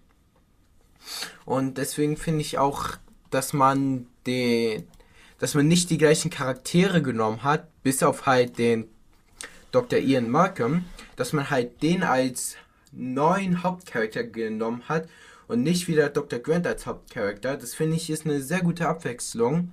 Mhm. Aber ich finde, wie gesagt, diese letzten zwölf Minuten, die klauen dem Film halt nochmal den einen Stern. Aber wie gesagt, ich will jetzt nicht zum zehnten Mal auf die nächsten zwölf Minuten rumreiten. Die sind an sich auch nicht schlecht. Aber passen halt nicht so wirklich. Mm, was ich an diesem Film, wie auch im ersten Film, sehr geil fand, war einfach das Setting, die, ähm, ja, das Building vom Film, wie die Umgebung aussieht und ein einfach, ja, wie, wie soll ich sagen, wie einfach das, die ganze Umgebung, genau, das ist das Wort, was ich suche. Die Umgebung, die fand ich wieder sehr lebendig. Und dass man, man hat wirklich die Dinosaurier in ihrem normalen Lebensraum gesehen. Und das hat mir wieder so sehr an dem Film gefallen. Weil im ersten Film, da hat man die Dinosaurier noch so ein bisschen eingesperrt gesehen. Man hat gemerkt, okay, die sind jetzt in so einem zooartigen Gebiet. Aber im zweiten Film, da konnte man ja wirklich sehen, wie die ähm, in ihrem normalen Lebensraum sind. Das war ja auch ganz am Anfang, wo dann gesagt wurde, wo welche Dinos sich aufhalten. Das halt in der Zentrale der Insel eher so die Fleischfresser sind und so am Rand der Insel eher so die Pflanzenfresser. Und da habe ich mich dann tatsächlich wieder so ein bisschen, da habe ich mich so ein bisschen wie ein Ark gefühlt, dass in, in bestimmten Gebieten bestimmte Dinosaurier sind. Und ich glaube, das hat mir so sehr am Film gefallen. Einfach dieses Lebendige, dass man wirklich gesehen hat, wie die Dinos in ihrem normalen Lebensraum sind. Das hat mir so sehr an dem Film gefallen. Genau, ja. Ähm, also sehe ich genauso. Ähm, und wie gesagt, du hast eben wieder, ne, darauf kommen wir gerade beim dritten Teil zu sprechen, weil du hast wieder diese, äh, diese Dinosaurier als, als Tiere. Das habe ich jetzt schon oft gesagt, aber das ist mir eben besonders wichtig, weil du das hier weiter durchziehst. Du hast eben die Menschen, die in das Leben der Dinosaurier eingreifen, nicht andersrum. Auch später, wenn der Dinosaurier in der Stadt ist, auch wie gesagt, wenn ich die Szene nicht so geil finde, es ist nicht der Dinosaurier, der in die, das Habitat der Menschen einbricht, sondern es sind die Menschen, die den Dinosaurier in ein Habitat stecken, das er für sich selbst nicht kennt und das ihn einfach verwirrt. Ne? Also das dazu vielleicht nochmal, das ist jetzt nicht der Dinosaurier, der, der Menschen jagt, sondern es ist der, der Dinosaurier, der plötzlich in eine Welt geschmissen wird, die für ihn komplett völlig fremd ist. Ähm, du hast ja, welche Szene ich zum Beispiel extrem geil finde, ist, ähm, du hast ja unsere Crew und dann hast du ja die InGen-Gruppe, die wie gesagt die Dinosaurier äh, von der Insel quasi äh, aus Festland bringen soll. Und dann hast du eben diese Szene, da möchte der, der Jäger, der möchte den äh, Tyrannosaurus Rex, den möchte er jagen. Und wie er das macht, ist, er klaut quasi das Junge, bricht ihm das Bein und bindet ihn dann eben unten am Boden fest, um quasi die, äh, um quasi die äh, Familie, also die, die, äh, die T-Rexe quasi dahin zu, äh, dahin zu locken. Und Erst einmal ganz kurz äh, Side-Fact dazu. Der Schrei, den ähm, der Baby-T-Rex macht, das ist tatsächlich ein Schrei von einem Babykamel. Kamele verlassen ihre Kinder immer äh, am Anfang quasi für einen kurzen Zeitraum. Und die haben einfach quasi ein Babykamel aufgenommen, das nach seiner Mutter ruft und haben das dann dafür genommen, wie ein T-Rex-Baby nach seiner Mutter ruft. Also es ist sogar so, äh, ja, ich sag mal, sehr gut im, im Kontext. Ähm, und dann hast du eben diese Szene, wo, wo ähm, unsere Helden, beziehungsweise Sarah Harding und ähm, Vince Vaughn, ich habe vergessen, wie sein Charakter heißt, Nick, ähm, das, das Junge retten und äh, das Bein richten wollen und es eben mit, mit in diesen Trailer nehmen. Und dann hast du eben diese beiden Eltern, die nicht auf der Jagd nach den Menschen sind, sondern die nur ihr Baby beschützen wollen, ihr Baby zurückholen wollen. Und ganz ehrlich, ich liebe diesen Aufbau zu dieser Szene du bist im, du bist im Trailer und du hast schon Ian Malcolm, der sagt, wie, ich sage euch hier immer und immer und immer und immer und immer und immer wieder, wir müssen hier weg und jetzt holt ihr sogar das Junge von, von einem T-Rex hier nach Hause zu uns in den Trailer. Was ist los mit euch? Und dann hast du im Hintergrund plötzlich das Schreien, was wir schon aus dem ersten Teil kennen. Und du weißt ganz genau, oh, scheiße. Und dann hast du oben in diesem Überstand die Tochter und und hier den, ähm, den Mechaniker. Und dann hast du die Wälder, die sich so langsam bewegen. Du siehst den T-Rex nicht, sondern du hast, du hast diese Bäume, die sich so langsam zur Seite schieben. und du denkst, ja, scheiße. Und dann hast du diese Szene da am Trailer, die meiner Meinung nach zu einer der besten Actionsequenzen zählt, die Steven Spielberg jemals gemacht hat. Denn die Szene ist so geil aufgebaut. Wie die T-Rexe das Baby, das Baby holen und dann diesen Trailer von der Klippe stürzen. Wie die drei in diesem Trailer da irgendwie versuchen hochzuklettern. Du hast Sarah, die unten auf das Glas schmettert und sich nicht bewegen darf, weil sonst splittert das Glas und sie fliegt da nach unten, weiß nicht, 50, 60, 70, 80 Meter runter, die Klippe runter. Du hast die Szene, wo dann der Mechaniker kommt und diesen Trailer hochzieht mit dem Auto, gleichzeitig aber noch das Seil für die, für die Leute am Baum festmacht. Dann klappt das mit dem Auto nicht und das Seil fliegt plötzlich ab und er muss das Seil wieder festmachen und muss sich ins Auto setzen und nach hinten fahren und dann hast du diesen Typen, der sein ganzes Leben für diese drei geht und was macht Spielberg dann mit diesem Typen? Er lässt ihn zerfleischen von diesen beiden Dinosauriern. Das ist ein hartes Ende. Und dann hast du am Ende, wie die da hochklettern, ich sag mal, Uncharted 2, die Szene, äh, die Anfangsszene, wo Nathan Drake unten am Zug sitzt, äh, am Zug hängt, die ist, ich sag mal, ähm, sehr wahrscheinlich von diesem Film. Auf jeden Fall immer inspiriert worden. Es ist so eine geile Actionsequenz. Und dann hast du, die klettern da nach oben und dann hast du da eben diese Engine Crew, die, die gerade eben hast du quasi diese Engine Crew noch sabotiert und trotzdem weißt du, okay, wir haben keinen Anschluss mehr an, an die Außenwelt. Wir müssen zusammenarbeiten, um das zu schaffen. Und es ist so gut. Es ist so gut. Ich finde auch diese, diese Parallele zwischen Malcolm und dem T-Rex finde ich einfach so geil, weil Malcolm ist ja auch auf das Leben seiner Tochter und vor allem ja auch seiner Freundin fokussiert und gibt eben alles dafür, um sich selbst, aber auch eben die beiden zu retten. Und genauso ist es beim T-Rex eben auch. Der T-Rex ist eben auch einfach, geht eben einfach auch nur seinem Familieninstinkt, seinem, seinem Vater bzw. Mutterinstinkt nach und ach, es ist, es ist so schön. Es sind eben nicht diese bösen Dinos, sondern es sind die bösen Menschen, die eben die Dinos dazu zwingen, einzugreifen. Und ja, das finde ich so, so unglaublich schön. Ähm, du hattest ja schon gesagt, ähm, dass du es gut fandest, dass ähm, diesmal Malcolm Hauptcharakter ist und Sadler und, und äh, Grant nicht mehr im Film dabei sind. Finde ich auch, weil, wenn du die drei wieder zurückholst in diesen Film, dann hast du eben ein Team, was eingespielt ist. Ne? Ich sage, sind wir ganz ehrlich, wenn die drei auf dieser Insel sind, dann sind die da innerhalb von 15 Minuten wieder runter. Ne? Die würden da nicht nochmal so hingehen. So.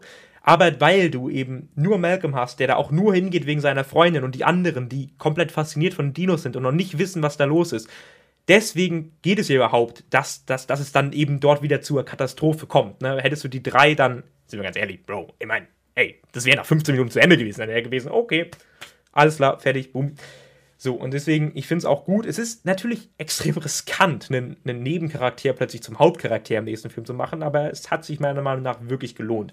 Und vor allen Dingen, du, du hast zwar noch im Kern den gleichen Malcolm aus dem ersten Film, du hast immer noch diese, diesen schwarzen Humor und trotzdem siehst du, er hat sich seit dem ersten Film weiterentwickelt. Ich finde, er hat ein bisschen eine Parallele zu Martin Brody aus äh, Jaws, also aus der Weiße Heide, das ist ja auch ein Film von Steven Spielberg. Da geht es ja auch darum, dass Brody quasi die ganzen Menschen davor warnt, ey hier, wir, dürfen nicht mehr schwimmen gehen, da gibt es diesen weißen Hai, es ist zu gefährlich. Und du hast Malcolm, der überall rumposaunt, ihr könnt dort nicht auf diese Insel gehen. Diese Dinosaurier sind zu gefährlich. Das sind keine lieben Tiere. Das, das, das geht nicht. Ich habe das selbst erlebt und niemand möchte ihm glauben. Und ich finde es einfach geil, diese, diese Charakterentwicklung. Auch im ersten Film ist er ja noch dieser, dieser Rockstar, dieser Single-Leben. Er hat zwar Kinder, aber interessiert sich eigentlich dafür. Jetzt ist er ein bisschen mehr gesettelt, ist durch dieses, durch dieses Erlebnis vor vier Jahren. Du merkst eben einfach, ja, wie sich dieser Charakter gewandelt hat und ja, ich finde es großartig. Ähm, jetzt mal so mein Fazit zu dem Film. Ich fand, er war ein guter Sequel, er war ein guter Nachfolger. Ähm, aber ich finde, der erste Teil hat einfach Legendenstatus. Und daher finde ich, kann ich mir jetzt auch nicht so wirklich noch großartig was zum Film sagen, weil ich finde, er war gut, aber er war nicht mehr. Aber dann, was willst du denn noch zu dem Film sagen? Ja, ich, ich kann das immer ein bisschen schneller machen. Ich habe ein paar, äh, ein paar Sequenzen noch aufgeschrieben, die ich geil fand. Wie gesagt, äh, die, die Szene mit dem T-Rex finde ich geil. Ähm, es gibt die, die Szene, wo, wo die Soldaten im, Gra im hohen Gras von den Velociraptoren angegriffen werden und du die Velociraptoren nicht wirklich siehst, sondern nur so die Schwänze und die Soldaten immer einzeln runtergezogen werden. Es ist so eine geile Sequenz, die erinnert mich auch wieder so ein bisschen an, an der weiße Hai. Weil manchmal ist es einfach geiler, wenn du die Bedrohung nicht wirklich zeigst. Ne? Wenn du die Bedrohung nicht zeigst, dann kann es eben tatsächlich sogar manchmal heftiger kommen, als wenn du direkt drauf filmst, sag ich mal. Und die Szene zum Beispiel, die finde ich richtig geil. Ich finde die Szene richtig geil, wo, wo äh, Sarah und, und, und Kelly, glaube ich, heißt das Mädchen, ähm, in, diesem, in, diesem, in dieser Hütte sind und rechts gräbt sich der Velociraptor rein und links wollen die sich rausgraben und du hast immer diese Parallelmontage, wie der, wie der Velociraptor reingräbt und wie die beiden sich rausgraben wollen. Und gerade wo die fertig sind, sich rauszugraben, kommt plötzlich der andere Velociraptor von hinten und geht durch das Loch dadurch. Es ist so geil. Gut, dann hast du im, in der gleichen Sequenz, sag ich mal, eine Szene, ja, die war schon ein bisschen weird, diese Szene, wo die Tochter da ein bisschen irgendwie äh, an, an der Stange rumspringt und dann äh, mit dem Roundhouse-Kick den Velociraptor nach draußen kickt. Ja, ist eine weirde Szene, finde ich auch nicht geil, aber trotzdem finde ich, macht das jetzt äh, die Szene nicht unbedingt schlechter. Ähm, und ich hatte ja schon gesagt, man merkt eben am Ende des Films, dass sich Hammond dann doch nochmal ein bisschen weiterentwickelt. Ich liebe diese Szene am Ende, wo alles ist vorüber. Du hast, du hast äh, die beiden, äh, Sarah und Malcolm, die da schlafen. Du hast Kelly, die Fernsehen sieht und dann siehst du dort äh, Hammond im, im TV sprechen und endlich merkst du, okay, er hat genau verstanden, was Malcolm eigentlich mit seinem Zitat wollte, weil dann sagt er nämlich, wenn wir einfach nur beiseite treten und auf die Natur vertrauen, dann wird das Leben einen Weg finden. Und diese Parallelmontage mit den Dinosauriern, die jetzt endlich eigentlich ne, wir kommen gleich dazu, leider nicht, aber eigentlich jetzt endlich einfach in Ruhe auf dieser Insel leben sollen. Diese Dinosaurier, die es eigentlich gar nicht hätte geben dürfen, weil sie eigentlich ausgelöscht waren und wir uns als Menschheit trotzdem darüber hinweggesetzt haben, sie wiedergeholt haben und sie jetzt aber immerhin an diesem Punkt sind, an dem sie ungestört ihr Leben leben können. Ja, ich finde es großartig, muss ich ganz ehrlich sagen. Ähm, ich finde, bei dem Film merkst du auf jeden Fall, äh, Steven Spielberg und äh, seine Crew, die hatten auf jeden Fall viel Spaß beim Dreh, die haben sich da einiges einfallen lassen und wie gesagt, der Film sieht einfach für heutige Verhältnisse immer noch fantastisch aus. Klar, manche CGI-Shots sind ein bisschen, bisschen schlecht geworden, obwohl das sehe ich nicht mal. Und man sieht einfach, alles ist im Wald, ist halt wirklich auf dieser Insel gedreht worden. Es sieht alles echt aus. Du hast den Schlamm dort, du hast du hast die Nässe, du hast, es ist so gut, du hast diese Atmosphäre in diesem Film. Und darauf kommen wir gleich im dritten Teil zu sprechen, weil da ist leider nicht mehr wirklich viel davon übrig geblieben. Aber das wollte ich einfach nochmal dazu sagen. Ähm, es gibt einige grandiose Szenen. Natürlich kommt er nicht an den ersten Teil ran. Wie könnte er das auch? Wie gesagt, es ist mein drittliebster Film. Aber ich finde den zweiten Teil so viel besser als viele, viele, viele andere Leute. Ich finde, der ist zum Teil hat er so geile Sequenzen. Ähm, und ist dann nochmal im Vergleich zum dritten Teil durchaus, äh, ja, viel besser. Aber kommen wir mal auf den dritten Teil zu sprechen. Ähm, der Film hat eine IMDb-Bewertung von 5,9, einen Audience-Score von 36% und eine Letterbox-Bewertung von 2,7. Ist also nochmal schlechter bewertet als der zweite Film. Ähm, und naja, im Vergleich dann deutlich, deutlich schlechter als der dritte, äh, als, als der erste, lol. Äh, was sagst du denn dazu, Kurt? Ja, ich habe dem Film ja ähm, 3,0 auf Letterbox gegeben. Mm, du bist ja ein richtiger Anti ähm, zu diesem Film. Du hast ihn ja nur 2,0 auf Letterbox gegeben und bist absolut gegen den Film. Mm, ich muss tatsächlich sagen, ich finde, der Film ist overhated. Ähm, und das sage ich nicht nur, weil der Spinosaurus mein Lieblingsdino ist. Ich finde, er macht den Film nicht wirklich besser sondern eher so schlechter. Das hattest du mir ja schon, bevor ich den Film mal geschaut habe, vor ein paar Jahren gesagt, dass du es unlogisch findest, dass der Dinosaurier die wirklich jagt. Und das haben wir ja auch schon am Anfang der Folge, beziehungsweise hast du ja schon am Anfang der Folge gesagt, dass du es unlogisch findest, dass die im dritten Teil die Dinos wirklich die Menschen jagen. Mm. Ich finde, ich kann ja teilweise zustimmen. Also die Menschen dringen schon in deren Gebiet ein, finde ich aber es ist nicht so wie im ersten Teil, wo die eingesperrt werden, oder im zweiten Teil, wo die Menschen die Dinosaurier jagen. Deswegen kann ich deine Kritik schon nachvollziehen. Ähm, aber ich genau das, was ich im ersten, nee, nicht im ersten, im zweiten Teil so sehr mochte. Das mochte ich auch im dritten Teil, dass man einfach die Dinosaurier normal in ihrem normalen Leben sieht und sieht, wie sie sich verhalten. Das, das mag ich einfach so sehr. Deswegen liebe ich auch Spiele wie Ark. Gut, das sieht man jetzt nicht so wirklich, wie die Dinosaurier sich in ihrem natürlichen Lebensraum bewegen, aber ich weiß nicht, ich mag es einfach, wenn Dinosaurier natürlich wirken. Gut, man kann in dem Fall sagen, nicht so natürlich wie im zweiten Film, weil die einfach schon ein bisschen, ja, es ist einfach überflüssig, dass die die Menschen jagen, weil zum Beispiel so ein Spinosaurus oder ein Tyrannosaurus Rex, die müssen tausende Kalorien am Tag essen, um überhaupt zu überleben. Und da ist so ein Menschensnack eigentlich ein bisschen überflüssig, wobei der ist auch viele Timesprünge zwischen den Spino-Szenen gibt und deswegen, der hat wahrscheinlich, ich meine, der hat ja auch den T-Rex gefressen, äh, gehe ich mal von aus. Aber darauf wollte ich eben zurückkommen, dieser Kampf zwischen Spino und ähm, Tyrannosaurus Rex, ich finde, der ist, der gefällt mir nicht, der ist unrealistisch und der passt einfach nicht in so einem Jurassic Park. In einem Jurassic Park, da werden die Dinos werden da wie Tiere gezeigt, wie die sich verhalten und da kann man nachvollziehen, warum die handeln. Aber in Jurassic Park 3, der Spinosaurus gegen den T-Rex, das ist, wie du schon gesagt hast, das sind einfach Bestien, die gegeneinander kämpfen. Man hat einfach versucht, den Kampf Spinosaurus gegen T-Rex, die wahrscheinlich zwei bekanntesten Fleischfresser, so krass und cool wie möglich darzustellen.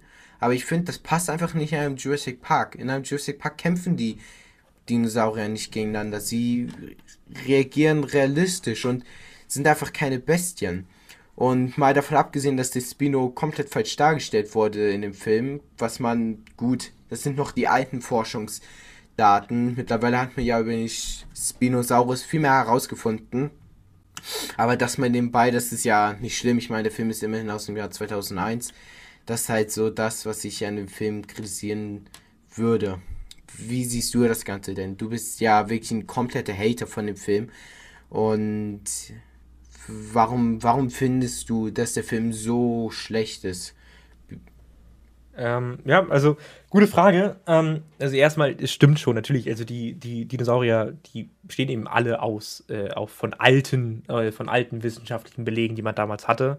Ja, man hatte ja damals auch einen, einen äh, Paläontologen quasi als, äh, als Consultant äh, quasi nebenbei, der tatsächlich sogar auch, also Jack Horner war das, der war tatsächlich auch der Meinung, dass sich Dinosaurier eben später dann in, äh, in Vögel verwandelt oder entwickelt haben, eher verwandelt, lol, Pokémon. Ähm, und heute weiß man ja zum Beispiel, dass Dinosaurier most likely Federn zum Beispiel hatten, anstatt dieses ja, Echsenwesen, was wir eben so kennen. Aber das wusste man eben damals nicht. Und es stimmt schon, der Spino, ja, der ist da nicht richtig getroffen. Ich muss sagen, du meintest ja gerade, dass du es schön fandest, dass man die Dinosaurier dort so in ihrem, in, in ihrer Umwelt, in ihrem, in ihrem Alltag sehen kann. Ich finde das, ich, ich, ich, ich habe nicht eine Szene in diesem Film, wo du die Dinosaurier in ihrem Alltag siehst.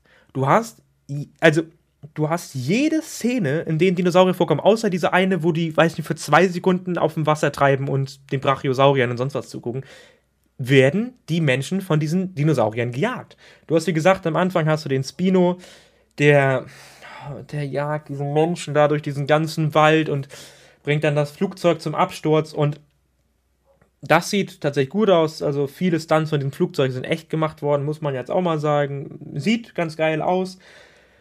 Und dann hast du diese Szene, wo der T-Rex gegen den Spino kämpft und erstmal, Alter, also erstmal, du merkst eben, es ist ein Trash-Film. Ne? Das ist auch der erste Film, der nicht von, nicht von äh, Spielberg gemacht wurde, sondern von Joe Johnston. Ähm, aber du hast diesen, diesen Spino und der bricht das Genick vom T-Rex. Und dann hat er diesen T-Rex erlegt. Und, sind wir mal ganz ehrlich, na, also ein Spino muss extrem viel fressen, aber an diesem T-Rex hat er einige Tage zu nagen. Und mir erzählen zu wollen, dass er trotz allem dann immer noch hinter den Menschen her ist. Hinter Menschen, die er, weiß ich nicht, die vielleicht zwei Stunden für ihn genügend sind und dann muss er weiter. Es macht einfach keinen Sinn. Er legt diesen T-Rex auf sehr weirde Art und Weise. Sieht jetzt auch nicht wirklich gut aus, weil du eben zwei CGI-Monster gegeneinander hast. Aber naja, gut, ne? Ähm, aber wie gesagt, ich, ich, finde nicht, ich finde nicht, dass du die Dinosaurier in, ihrer, in, in ihrem Alltag siehst, weil jedes Mal, wenn du Dinosaurier siehst, dann jagen sie. Du hast die, du hast die, äh, du hast den Spino, der jagt die Menschen. Du hast ähm, die Aerodactylen, die jagen die Menschen. Du hast hier ähm, die, die Velociraptoren, die jagen die Menschen. Klar, es gibt vielleicht auch einen Grund dafür, aber die jagen den Menschen. Es gibt diese Szene nicht, wo du irgendwie einen normalen Dinosaurier hast, wo du denkst, oh wow. Also es gibt immer mal wieder einen Dinosaurier, der irgendwie durchs Bild läuft aber das war's dann eben auch. Du hast ja nicht irgendwie den Alltag, wo du siehst, oh Mann, okay, krass. Ähm, du hast nur diese Monster, die eben den, den Menschen folgen. Und ähm, wie gesagt, ich hatte ja gerade schon gesagt, das ist der erste Film, der nicht von Spielberg gemacht wurde. Ich finde, das sieht man absolut. Der Film ist von Joe Johnston, einem ehemaligen ILM-Mitarbeiter, also ne, die, das Studio, was ähm, ja, hinter den ganzen Effekten bei Star Wars, Indiana Jones und eben auch Jurassic Park steht. Und deswegen sieht man eben, er hat sich sehr auf äh, CGI verlassen. Er hat unter, äh, unter, anderem hat er zum Beispiel Filme wie äh, den ersten Captain America gemacht, den, den ersten Jumanji oder hat er sich auch sogar eine Folge bei Young Indiana Jones gemacht, also so eine Serie aus den späten 90er Jahren. Ähm, ich finde, das merkst du. Der Film ist um Längen nicht so gut inszeniert wie von Spielberg, ähm, aber darauf kommen wir gleich zu sprechen davor vielleicht erstmal, um, um jetzt nicht nur negative Sachen zu sagen, einmal kurz, was hat mir an diesem Film gefallen? Also ich muss sagen, ich habe mich gefreut, einfach Sam Neill wiederzusehen. Also Dr. Grant, auch wenn, auch wenn, oh Mann, auch wenn der Grund, warum er wiederkommt, so dämlich ist. Du hast einen Dr. Grant, der gerade noch vor, vor, den Fan, äh, vor, vor, vor den Leuten steht und, und, und sagt, ey, auf keinen Fall werde ich zurück auf diese Insel gehen. Es, es gibt nichts, was mich zurück auf diese Insel, auf diese Insel bringen könnte. Ich habe hier sogar tatsächlich, äh, ich habe tatsächlich sogar irgendwo ein Zitat aufgeschrieben von ihm. Genau. Keine Macht der Erde oder des Himmels könnte mich zwingen, wieder zurück auf diese Insel zu kehren. Ja, das ist eine andere, aber offensichtlich ist das damit gemeint. So, und was passiert dann? Die treffen sich dort und es heißt, ey Mann, ich gebe dir so viel Geld, wie du, äh, wie du haben möchtest. Und er sagt, jo, alles klar, fertig. Alles klar, gut, ja, super. Gut, klar, die wollten nicht auf der Insel landen, sondern er dachte, die fliegen nur da drüber, aber ich verstehe es nicht. Dieser Charakter hat da das Schlimmste erlebt. Malcolm ist zurückgekommen, weil er seine Freundin retten wollte, weil er weiß, wie schlimm es da ist. Grant kommt mit, weil er Geld bekommt, obwohl er ganz genau weiß, wie schlimm das ausgehen wird. Ich, ich, ich raff das einfach nicht. Es, es, es macht so wenig Sinn. Aber wir waren eigentlich ja noch bei den guten Szenen. Also wie gesagt, ich habe mich gefreut, dass Sam Neill wieder da war. Ich, ich, ich, mag ihn einfach. Dr. Grant ist einfach ein cooler Charakter. Ich habe mich sehr gefreut, als Kind äh, absolut äh, den Spinosaurus zu sehen. Der war auch als Kind mein absoluter Lieblingsdino. Ich war da immer so ein bisschen anti-Mainstream, jeder T-Rex und ich immer, äh, Spino, viel geiler. Also genau wie du. Ich habe mich als Kind immer sehr gefreut, ähm, ja, den, den Spinosaurus dort zu sehen, auch wie, wenn er gesagt, ähm, nicht allzu gut umgesetzt wird, aber das besprechen wir gleich alles. Ähm, das sind die Sachen, die mir gefallen haben. Das ist ein Charakter und ein Dinosaurier an sich und nicht die Umsetzung. Also ist halt nicht viel. Und dann fangen bei mir halt schon einfach diese, diese Probleme an. Wir haben ja am Anfang, wir haben ja am Anfang diese Szene, wo, wo der Junge auf die, auf die Insel kommt, warum das hier überhaupt alles losgeht. Und, und ich frage mich, okay, es gibt diese Agentur, die macht Parasailing an dieser Insel, damit Leute diese Insel filmen können und vielleicht Dinosaurier sehen. Wo ich mir denke, ganz ehrlich, Bro, ernsthaft Parasailing? Dann mach doch wenigstens mit einem Flugzeug oder mit einem Helikopter drüber fliegen, um da eine Videoaufnahme zu machen. Parasailing macht einfach keinen Sinn. Aber gut, es ist nicht so schlimm. Der, der Junge stürzt ab und dann hat man erstmal die Szene, wo, wo äh, Sam Neill, also Dr. Grant, oh, dann bei seinem Assistenten ist und der Assistent zeigt ihm, ey Mann, hier, wir können die Resonanzkammer eines Velociraptoren erstellen, wir haben jetzt eine Dino-Flöte. Flöte ein bisschen rein, puste ein bisschen rein und du kannst Dino-Laute von dir geben. Ja, geil, ist absolut trashig, aber naja, gut, keine Ahnung. Wie gesagt, dass Dr. Grant dann wegen Geld zurück auf diese Insel kommt, es fuckt mich nur noch ab. Dann hast du dieses Kind, wie alt ist der gewesen? Zwölf Jahre alt, der acht Wochen alleine auf dieser Insel überlebt hat. Acht das muss ich Wochen. auch sagen. Das fand ich auch so, Ey. das fand ich auch so dumm und unrealistisch, dass der einfach kommt, der stürzt ab und schafft es einfach so wie so ein, keine Ahnung, ausgebildeter FBI-Agent da gefühlt eine halbe Ewigkeit zu überleben. Naja, vor allen Dingen denke ich mir, der, der, der Freund von der, von der Mutter, der stirbt an Ort und Stelle. Das heißt, die müssen ja angegriffen worden sein. Der stirbt dort. Der kann sich nicht mal mehr losmachen vom Fallschirm. Der Junge aber, der kommt da dann weg von dieser Szene und dann überlebt er acht Wochen alleine? Boah, Alter. Es ist, es ist so dumm und ich, ich, greife, ich greife, also ich, man, man, man, kann, man, kann das, man kann das eben glauben und man kann sich sagen, okay, ja, gut, sehen wir einfach drüber hinweg, kann sein, jo, dann hat er acht Wochen überlebt. Ich kann das nicht. Ich kann mir nicht sagen, dieser Zwölfjährige hat alleine, ohne wirkliche Kenntnis auf dieser Insel überlebt. Es macht für mich keinen Sinn. Aber Gut, dann hast du die Eltern, die irgendwann erfährt ja dein Grand, oh, wir sind hier gar nicht wegen, wir wollen ein paar Videos machen, sondern eigentlich suchen sie nach ihrem Kind. Dann hast du die Eltern, die stundenlang rumschreien und nach ihrem Kind rufen. Und jedes Mal heißt es, halt dein dummes Maul, hier sind Dinosaurier, es wird gefährlich, wenn du anfängst zu schreien. Und jedes Mal fangen sie wieder an zu schreien. Jedes Mal. Obwohl Dr. Grant jedes Mal sagt, es geht nicht, es geht nicht, es geht nicht, es geht nicht, es geht nicht, es geht nicht, es geht nicht, es geht weiter. Dann später Sam Neill, also Dr. Grant wird kommt weg. Und dann fängt sein Assistent die ganze Zeit an zu schreien. Dr. Grant, Dr. Grant, Dr. Grant, wo ich mir dachte, Alter, du musst doch wissen, dass das nicht gut ist. Dann hast du die Szene, wo, wo Dr. Grant und, und ich habe vergessen, wie der Junge heißt, ich glaube Eric oder so, äh, auf, die, auf die Eltern kommen und die schreien sich auch an. Eric, Mama, Papa, Eric, Mama, Papa. Ich denke, haltet doch einfach euer Maul, ihr wisst doch, es ist nicht gut. Und dann hast du diesen Spinosaurier. Deswegen kam auch der Spino. Ja, dann hast du diesen Spinosaurier, der dann hinterherläuft für, keine Ahnung, für, wie gesagt, zwei Minuten fressen und danach geht's weiter. Aber du hast diesen Spino, der läuft dann hinterher. Dann klettern die da durch diesen, durch diesen Metallzaun, Beton, Stahlträger, Ding. Der Spino läuft, läuft einfach diesen Zaun kaputt. Dann laufen sie weiter, laufen in so, eine, in so ein kleines Häuschen rein machen dort eine Holztür zu und der Spino kommt da dann nicht durch, weil. Weil? Warum? Warum konnte weil er nochmal durch, durch Stahlträger ballern, aber nicht durch eine Holztür? Also, naja, wie gesagt, es gibt im ersten Teil dieses Ding mit der Schlucht. Ne, wenn der Film gut ist, dann, dann glaubt man das vielleicht. Wenn der Film nicht gut ist, dann, dann stört man sich eben an solchen Sachen. Mich fuckt es richtig ab. Und dann hast du diese Szene, wo Dr. Grant, ich meine, Dr. Grant sagt dir jedes Mal, oh, hier, ähm, und mein Assistent und du bist der Einzige, der wirklich gut ist und auch zum Glück habe ich dich dabei, weil die Eltern sind so dämlich. Und dann hat dieser Typ Velociraptoren-Eier mitgenommen. Bro, der Typ forscht in diesem Thema. Der, und dann hat er diese Velociraptoren-Eier mitgenommen, ohne irgendjemandem Bescheid zu sagen. Das, naja, gut, okay, es ist, es ist dumm, aber seien wir, lassen Sie mal so hingestellt, man kann einfach sagen, ey, er ist einfach überwältigt gewesen, er, er interessiert sich seit Jahren für Dinosaurier und hat plötzlich die Chance, echte Eier mitzunehmen. Okay, komm, kaufen wir ab, nimmt er mit, alles klar. So, dann hast du die Szene bei den, oh, ich weiß gar nicht, wie die Flugdinosaurier eigentlich, ich sage immer Aerodactylen, ich weiß gar nicht, ich glaube, ich glaube Aerodactyl ist ein... Petris. Ja, stimmt. Also ich kenne das ist halt nur so, so nennt man die halt den Arc.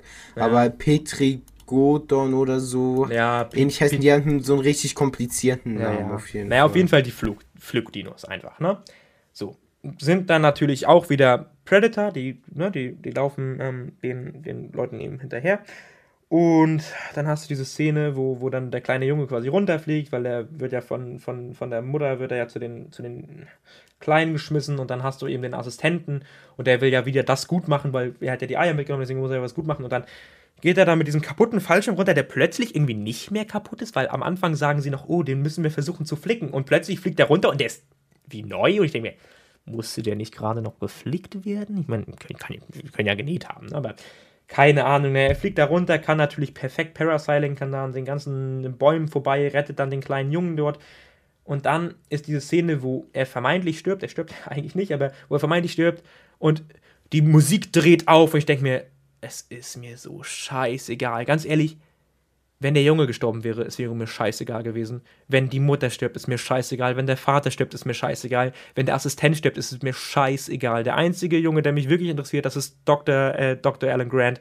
Und es ist eigentlich auch nur wegen dem ersten Teil, weil im dritten Teil, er ist charismatisch as fuck, aber im dritten Teil ha handelt der Typ auch einfach dumm. So. Aber es interessiert mich nicht. Im ersten Teil interessiere ich mich für meine Charaktere. Im zweiten Teil interessiere ich mich für meine Charaktere. Im dritten Teil ist es mir so scheißegal, die hätten am Ende einfach alle sterben können. Ich hasse diese Szene, wo sie am Schluss im Helikopter sind und der Assistent dann doch überlebt hat. So nach dem Motto, ey geil, guck mal, dein Lieblingscharakter ist wieder da. Und ich denke mir, Alter, nein, ich habe sogar vergessen, dass er im Film war. Junge, diese Leute sind so uncharismatisch, so, so dumm auch. Wie gesagt, sie schreien die ganze Zeit nur rum. Dann hast du diese Spino-Jagd da auf dem Fluss mit dem, mit dem Boot und die sieht cool aus. Das muss man sagen, die ist cool gefilmt. Der ganze Spino ist tatsächlich nicht CGI, sondern das ist ein echtes Mechatronic und es sieht geil aus. Es ist nur so blöd, weil dieser Spino weiterjagt. Dann hast du Dr. Alan Grant und, und wen ruft er dann an? Wenn er auf dieser Insel gerettet werden möchte, seine alte Freundin äh, Dr. Sadler.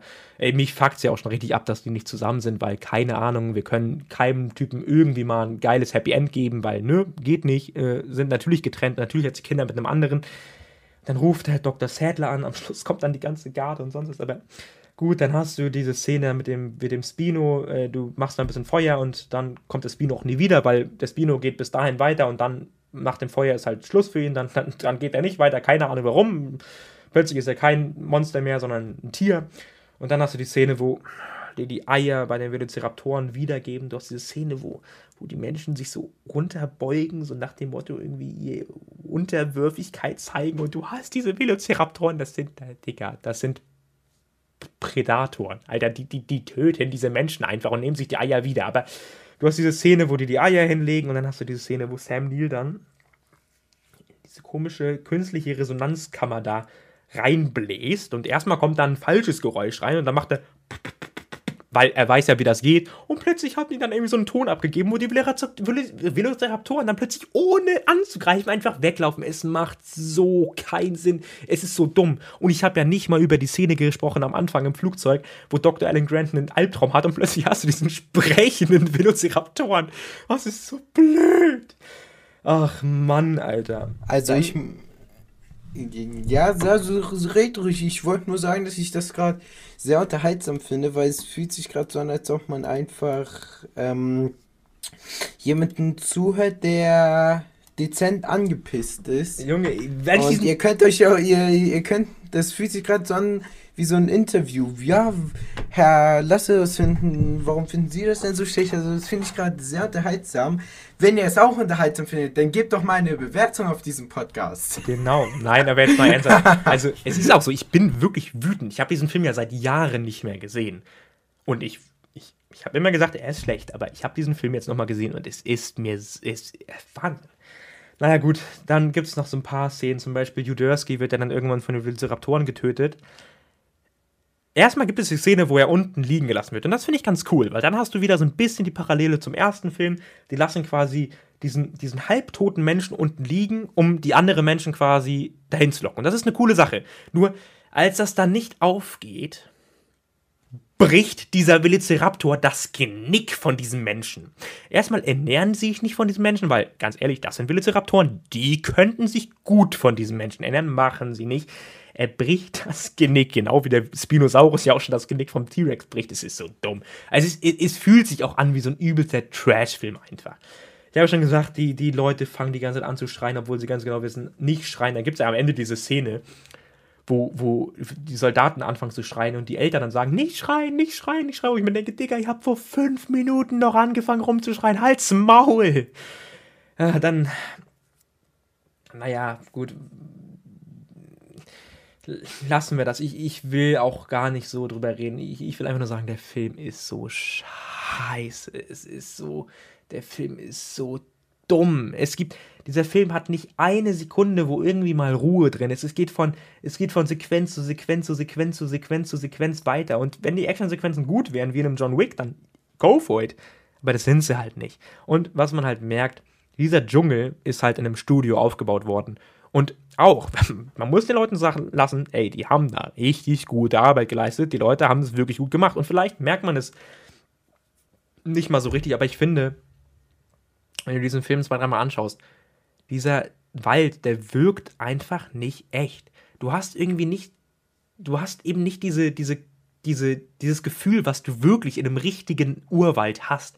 Dieser, dieser Wald wirkt so künstlich, wirkt, wirkt so genau, und das ist ja nun mal, wirkt eben genau so perfekt zugeschnitten auf das, was eben dort passieren soll. Dann hast du eben die, die, Lichtungen, die perfekt für die Kamerafahrten sind. Du hast die Bäume, die perfekt dafür zu, zugeschnitten sind, damit dann die Kamera da durchkommt, damit die Action Pieces dort aufgebaut werden.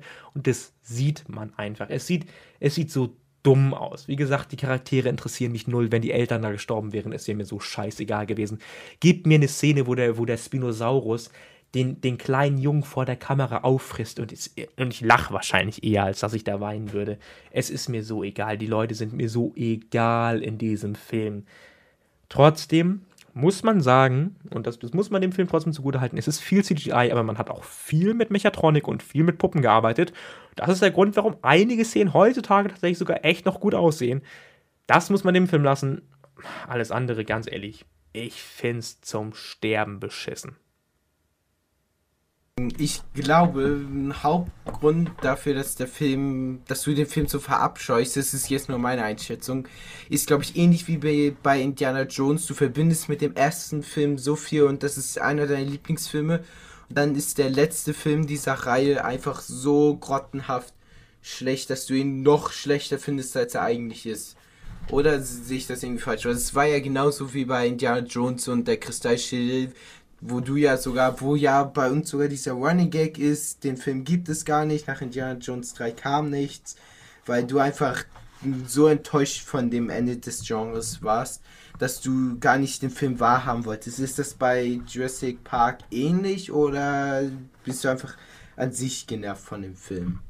Also, guck mal, ich, ich kann nicht leugnen, dass natürlich macht es den Film schlechter, dass es zwei gut, äh, einen, einen, einen ziemlich guten und einen hervorragenden Vorgänger gibt. Natürlich ist es blöd, dass der letzte Film dieser Reihe so schlecht ist. Es ist, es ist halt immer das Gleiche. Es sind immer diese, der eine Film zu viel, genau wie Indie 4 ja eigentlich schon der eine Film zu viel war und Indie 5 jetzt der zweite quasi. Ist eben auch jetzt hier, ist, ist Jurassic Park 3 ist der eine Film zu viel. Und trotzdem ist der Film eben auch einfach schlecht. Wie gesagt, ich habe ich verbinde null mit diesen Charakteren. Und wenn es ein Film schafft, dass ich mich für die Charaktere nicht interessiere und er ansonsten auch keine Schauwerte hat, wie es zum Beispiel in John Wick zum Beispiel hat, dann ist es eben einfach kein guter Film. Wenn der Film Dinosaurier, die in anderen, die in den Filmen davor als Tiere gezeigt werden, plötzlich als Monster darstellt und du einen Spino hast, der die ganze Zeit hin und her jagt, dann ist das eben kein guter Film. Wenn du, wenn du Charaktere hast, die etwas sagen und zwei Sekunden später plötzlich genau das Gegenteil machen, von wegen nicht schreien und plötzlich schreien oder von wegen ich würde nie wieder zurückgehen und ey, ich gebe dir so und so viel Geld, ich gehe zurück, dann ist das einfach verdammt, verdammt, verdammt schlecht, Alter. Wenn du Actionsequenzen hast, die irgendwie null Spannung aufbauen und selbst Actionsequenzen hast, die gut gut aufgenommen sind und bei mir trotzdem nichts passiert, dann ist es einfach kein guter Film. Und bestimmt liegt, bestimmt liegt auch ein bisschen was daran, dass ich die Filme davor so gut finde. Aber ganz ehrlich, dieser Film ist nicht gut. Ich muss immer sagen, was man dem Film lassen muss, ich rege mich wenigstens über den Film aus. Es gibt zum Beispiel Filme wie Solo, ne? Star Wars Story, der Film über Han Solo der ist mir egal. Und ich glaube, es ist noch viel schlimmer, wenn ein Film mir einfach egal ist, weil dann redet man nicht darüber, dann ist der Film egal, dann, dann, dann, ne, dann, dann hier rein, da raus, fertig. Der Film bleibt mir wenigstens im Gedächtnis, weil er so scheiße ist. Weil ich mir bei jeder Szene denke, meine Fresse, ist das dämlich und ist das dämlich und ist das dämlich und ist das dämlich. Mann, dieser Film ist so schlecht. Der, der wirklich, er hat meine, meiner Meinung nach auch keinen Schauwert. Selbst Dr. Grant ist halt eben auch nur geil, weil er im ersten Film so geil ist, weil er eben schon etabliert ist. Ansonsten ist der dumm, ist der Typ auch dämlich in diesem Film. Es macht einfach keinen Sinn. Es gibt, es gibt keine Szene, wo ich sage, okay, ja, da muss man das schon sagen. Das ist ja ganz cool gewesen. Es ist alles so dumm. Es, jeder handelt anders, als es gerade vor fünf Sekunden noch so war. Und ich muss einfach sagen, der Film ist nicht gut. Ich, ich meine, ich will ja niemandem absprechen, dass er den Film mag. Ne? Ich meine, wir haben ja einen gemeinsamen Freund, der findet den Film sogar echt ziemlich gut. Ist ja auch voll in Ordnung. Ist natürlich alles komplett subjektiv. Ich finde den Film nur richtig scheiße und vielleicht liegt es auch daran, dass ich die Vorgänger perfekt finde oder einen perfekt und einen gut. Aber ich finde den Film einfach kacke und ich finde den Film auch filmisch gesehen einfach scheiße. Wir haben hier jetzt ungefähr 20 bis, ich glaube, 30 Minuten dein Rage Talk gehört. Mm. Ich bin tatsächlich auch noch da. Ich bin nicht irgendwie weggegangen oder habe mir was zu essen geholt. Auch Wir wenn, haben jetzt hier gerade so das, das, das, äh, das Hörspiel-Paradoxon. Ja. Man sagt ja immer im Hörspiel, wenn irgendwie so eine Figur so zwei, drei Minuten nicht mehr zu hören ist, dann vergisst man, dass sie da war. Und bei dir, ja. dein ich bin, das, ich bin doch da, Leute. ähm, auch wenn das gerade, auch wenn ich guten Grund gehabt hätte, mir irgendwie so Popcorn zu holen und irgendwie deinen Rage Talk anzuhören, weil das war schon unterhaltsam. Ähm, ja, ich kann ja noch mal kurz im Endeffekt mein Fazit oder mein Resümee über den Film sagen. Mm, ich finde Jurassic Park 3, ähm, ich glaube, da ist auch einfach nur Jurassic Park 3, hat keinen besonderen Namen wie der zweite Teil, ja, ganz genau. Ähm, es war ein Film, der mich irgendwo, der hat mich unterhalten. Und im Endeffekt, wenn ein Film es schafft, mich zu unterhalten, dass ich nicht irgendwie während des Filmschauens auf Handy gucken muss, dann kann ich, kann ich zumindest sagen, ich habe meine Zeit während des Filmschauens nicht verschwendet. Ähm, filmisch gesehen, wie du gerade eine halbe Stunde lang aufgezählt hast, war der Film echt nicht gut. Du hast es ja jetzt oft genug gesagt, dass der Junge es schafft, acht Wochen da zu überleben, dass sie die ganze Zeit am Rumschreien sind, obwohl die ganze Zeit gesagt wird, halt eure Fresse. Das das ist so ein beim erst das ist glaube ich so eine Sache die fällt einem erst beim zweiten oder dritten Mal schauen auf. Ich kann für mich sagen ich fand der Film war in Ordnung. Er war keine Katastrophe aber ich fand ihn jetzt nicht so schlecht wie du ihn fandest ich glaube das sage ich vielleicht auch nur weil ich ihn jetzt zum ersten Mal gesehen habe hm. aber wie gesagt ähm, ich fand der Film war absolut solide filmisch gesehen eine Katastrophe unterhaltsamstechnisch war er ganz gut. Deswegen bin ich im Endeffekt bei 3,0 und ich würde den Film auch tatsächlich nochmal schauen. Aber beim zweiten Mal schauen würde ich, glaube ich, dann auch mehr auf deine Kritikpunkte eingehen beim Schauen, um zu sehen, äh, ob ich das auch so empfinde oder ob ich das eventuell ganz anders sehe. Mhm. Aber naja, also, fand ich auf jeden Fall sehr interessant. Ähm, wolltest du noch irgendwas sagen? Ja, mich würde ja jetzt einfach mal interessieren, welche Szenen dir jetzt so im Kopf geblieben sind, wo du einfach sagst, okay, die waren gut, die haben mich unterhalten. Ja, zum Beispiel einfach die. Mh, hm, obwohl, nee, das war im zweiten Teil. Ähm, ja, da fängt es nämlich schon an. ja. Nee, oh, Scheiße. Ah, nein, das war, ach, das, das, das, war, das war ein ganz anderer ja. Film. Nee, ich ah, dachte eigentlich, ich dachte an die Szene gerade mit den Velociraptoren und im ähm, Haus, da wo die sich ins Haus gegraben haben, aber ja. es war ja im zweiten Teil. Ähm, nee, klar, so ein Spino gegen T-Rex, das sieht das ist scheiße, es ist dumm, aber im Endeffekt mich hat es unterhalten und auch die Szene mit den Petris, ähm, das hat mich einfach unterhalten. Keine Ahnung, vielleicht bin ich einfach komisch. Das sagen mir je öfter Leute, dass ich einfach komisch bin. Ähm, aber keine Ahnung. Einfach, es ist durchgehend, was passiert. Und auch dann, als die, ähm, boah, ich weiß nicht mehr ganz. Genau, genau die Szene Wasser mit den Spino, keine Ahnung. Ich finde, das hat mich einfach unterhalten. Das hat einfach dafür gesorgt, dass ich nicht irgendwie mich auf andere Sachen konzentriert habe und wie gesagt, mh, mm, ich finde, der Film war außer und ein bisschen Unterhaltung war der nichts. Das habe ich ja schon gesagt. Ähm, aber ja, ich muss jetzt nicht nochmal wiederholen, was ich schon mehrfach gesagt habe. Ähm, möchtest du jetzt noch nee, dein Fazit ja nur, sagen? Du, du sollst mir einfach mal eine Szene nennen, die du einfach gut fandest. Habe ich doch. Weil das kannst du ja gerade nicht, außer die Szene, wo die beiden gegeneinander kämpfen und, und die Spino zeigen. Aber ich meine, bei der Szene, wo die gegeneinander kämpfen, sagst du, die findest du eigentlich scheiße, weil die ist eigentlich unterhaltsam und bei der ja, Szene sagst halt du, die findest gut. Aber, aber sag mir doch, hm. sag mir doch mal so die Szene, wo du dir sagst, okay, wow, okay, das ist jetzt drei Sterne, das ist echt, das ist echt nee. doch mal ganz gut. Nee, nee, nee. Für mich ist das Gesamtpaket drei Sterne. In einzelnen Szenen gibt es nicht die für mich drei Sterne sind. Für mich ist einfach das Gesamtpaket, ist es unterhaltsam. Aber, aber, aber ein Film besteht doch aus Szenen. Ich meine, wenn du dann sagst, keine Szene ist wirklich gut, warum ist denn der ganze nee, Film am Ende gut? Nein, das Gesamtpaket ist für mich ganz okay. Für, für, ein, keine Ahnung, alles zusammen hat einfach einen Film ergeben, der mich unterhalten hat und keine Ahnung, vielleicht ist es auch einfach nur, ich sehe Dinosaurier und bin glücklich, keine Ahnung, vielleicht muss ich den Film nochmal sehen oder so. Für mich ist das einfach ein Film, der ist nicht gut, aber irgendwo hat es mich doch unterhalten. Also, keine Ahnung, das findest du jetzt wahrscheinlich weird, aber keine mal, also, Ahnung. Das war, das war, als ich, das, als ich den Film das erstmal als Kind gesehen habe, da war es bei mir genauso.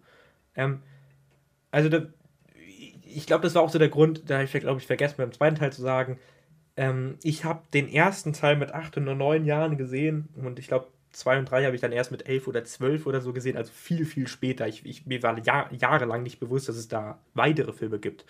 Und dann diesen zweiten Film das erste Mal zu sehen, wo noch mehr Dinosaurier sind, nach all den Jahren, das war einfach großartig. Und dann eben diesen dritten Teil zu sehen, es war cool, weil, weil ich wusste nie, dass es weitergeht und plötzlich ging es weiter, du hattest mehr Dinosaurier. Natürlich, als Kind war das einfach geil. Und über die Zeit eben habe ich mich in den ersten weiter verliebt, in den zweiten weiter verliebt und der dritte Teil, ich, ich muss sagen, als, als Kind fand ich den schon nicht so gut, aber halt immer noch gut, gut, so, so wie du jetzt gerade halt im Endeffekt.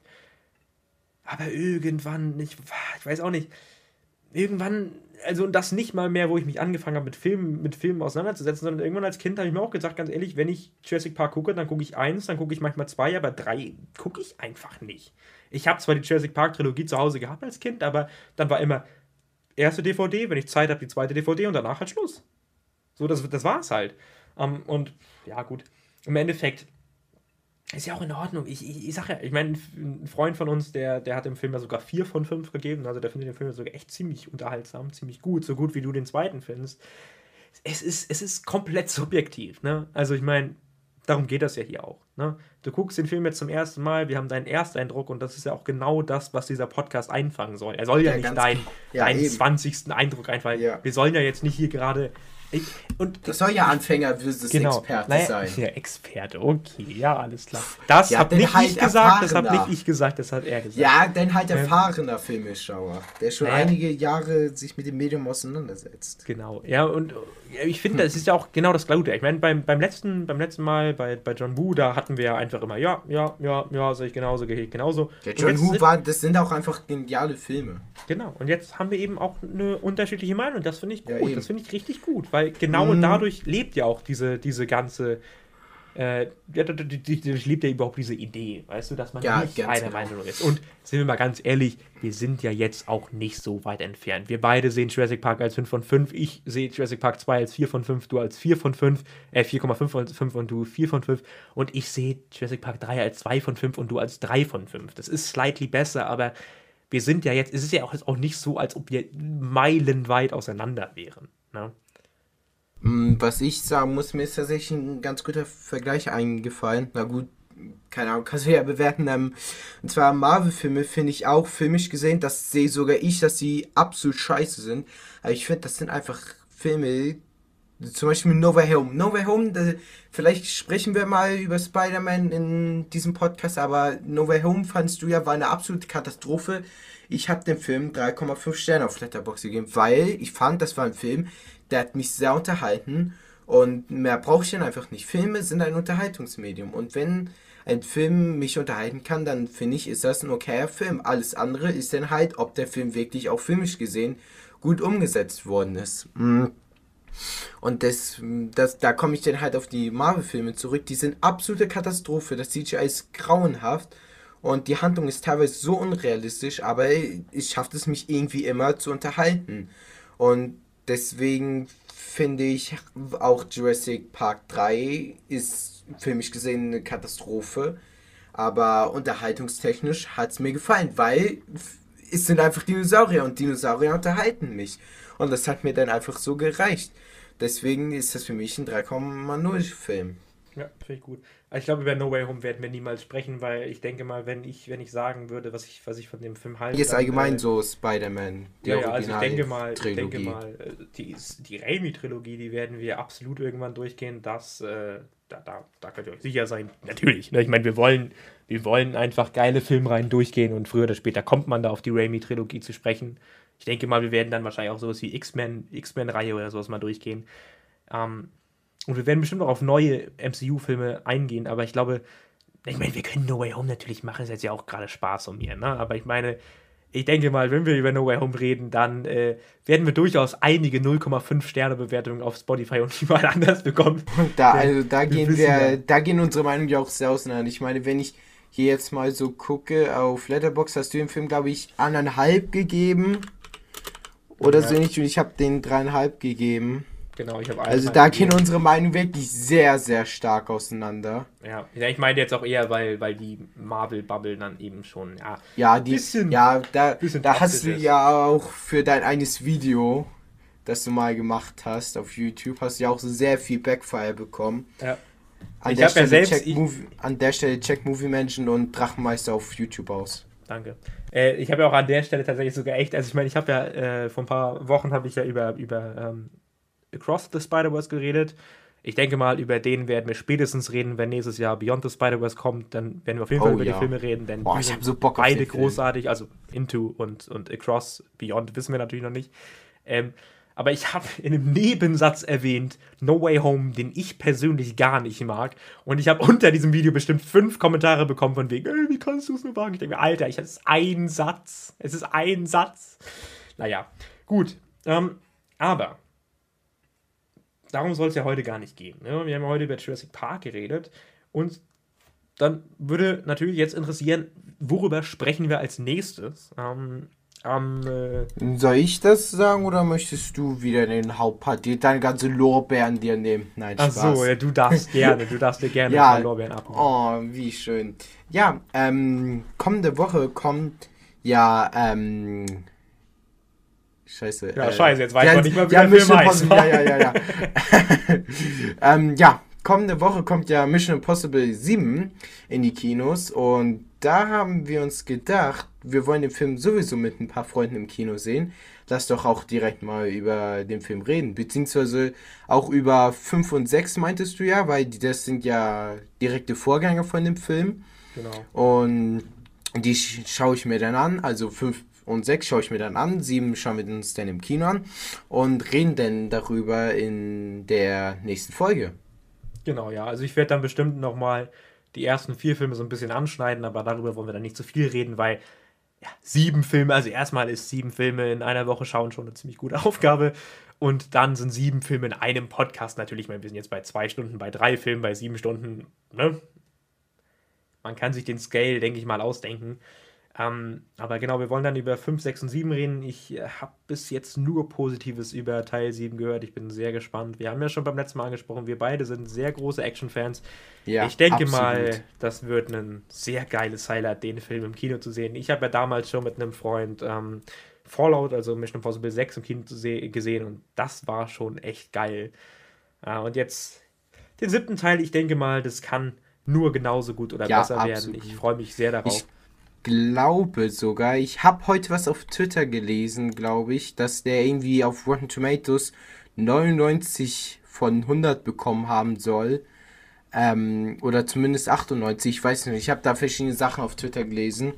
Auf jeden Fall, der ist äh, ganz gut bewertet, sage ich mal. Also da bin ich auf jeden Fall gespannt, wie das so wird. Hm, hast du ja, sonst noch also irgendwas zu Jurassic Park zu sagen?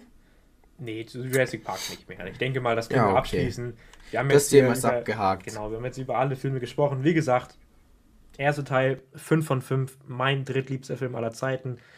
Äh, du findest ihn auch perfekt. Ähm, dann Jurassic Park 2, ich finde ihn richtig geil, Kurt findet ihn gut.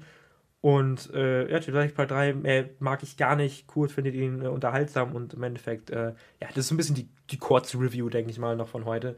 Ähm, ich habe gerade noch nachgeschaut, ja. hat tatsächlich 99% bei 151 Reviews der siebte Teil. Boah, Gut, das Alter, ändert Schwede. sich natürlich normal. Ne? Also ja, ja, klar. Wir haben jetzt gerade die, ist natürlich jetzt ähm, äh, nicht Audience Score, sondern, sondern ähm, äh, Kritiker. Äh, das wird sich trotzdem noch mal ein bisschen ändern, aber es sieht schon sehr cool aus. Und ich denke mal ganz ehrlich, es, es wird schon, es, ach man, der wird echt geil. Weil ich meine, mit Rotten Tomatoes, ich mag die Seite eigentlich nicht so gerne, weil da kann man ja immer, also da kann man ja nur sagen, okay, ist es gut oder ist es schlecht, ne? Und dann wird ja zusammengerechnet, wie viel Prozent der Leute sagen, es ist gut und wie viel Prozent der Leute sagen, es ist schlecht und das wird dann eben zusammengerechnet, weißt du? Ähm, und deswegen, ich mag so Seiten wie IMDb und eben vor allem, ne, also vor allem Letterbox, ne, Dar darauf beziehen wir uns ja schon die ganze absolut, Zeit. Einfach eine geile Seite. beste Plattform um Filme zu bewerten. Ist, genau. finde ich, auch nochmal eine ganze Ecke besser als Backlogged, wobei Backlogged ist ja für Videospiele. Ich wollte gerade sagen, ja. steht eigentlich in Konkurrenz. Ja, ich meine jetzt sowas, das sind ja zwei ähnliche Seiten, nur für ein verschiedenes Medium, aber da muss ich sagen, ist Letterboxd nochmal besser strukturiert und aufgebaut als Backlogged, aber das hat jetzt, glaube ich, nicht mehr wirklich mit der Folge zu tun. Mm, ich würde sagen, dann kommen wir auch zum Ende der heutigen Folge. Die ging jetzt, boah, nochmal eine ganze Ecke länger als die letzte Folge. Mm, ich würde dann sagen, bist du fertig hm, oder hast du noch was zu sagen? Okay, alles klar, anscheinend hat das nichts mehr zu sagen. Was, was hast du gesagt? Hast du noch was zu sagen? so, äh, ich, gerade, habe gerade meinen Hund reingeholt ins Zimmer, deswegen hätte ich nicht zugehört. Oh, der Süße. Ja. Na gut, dann würde ich sagen... Äh, nee, ich habe ich hab nichts mehr zu sagen. Also ich sage ja, einfach nur vielen Dank fürs Zuhören. Ne? Ähm, wie immer, hat uns gefreut. Bewertet uns gerne auf jeder Plattform, auf der es geht, äh, mit fünf Sternen natürlich. Das wäre, äh, das wäre super. Ähm, auf Spotify werden wir wieder eine kleine Umfrage machen. Das haben wir beim letzten Mal. Ich habe gar nicht reingeguckt, was die Umfrage ergeben hat. Äh, da können wir mal ganz kurz gucken. Äh, da könnt ihr wieder sagen, was für euch der beste Film ist und wem ihr eher zustimmen würdet. Wir haben hier bei Spotify, ähm, ja, für die letzte Woche haben wir äh, auch die Frage gehabt, welchen der drei John Woo-Filme von A Better Tomorrow, The Killer und Bullet in the Head, solltet ihr die Folge noch nicht gehört haben, hört gerne rein, äh, ihr am besten findet. Und da hat äh, mit 66,7% Bullet in the Head gewonnen und ja, dann in dem Fall auch, äh, ja, der meiner Meinung nach und auch deiner Meinung nach beste Film dieser drei. Wie gesagt, ähm, vielen, vielen Dank fürs Zuhören. Ähm, nimmt gerne an der Umfrage teil, das würde mich mal sehr interessieren. Obwohl, ganz ehrlich, wer der beste Jurassic Park-Film ist, ich glaube, das macht keinen Sinn. Vielleicht denke ich, ich glaube, da das ist eine, ziemlich ja, kinda obvious. Ja, vielleicht denke ich mir da mal eine, eine, eine bessere Umfrage aus.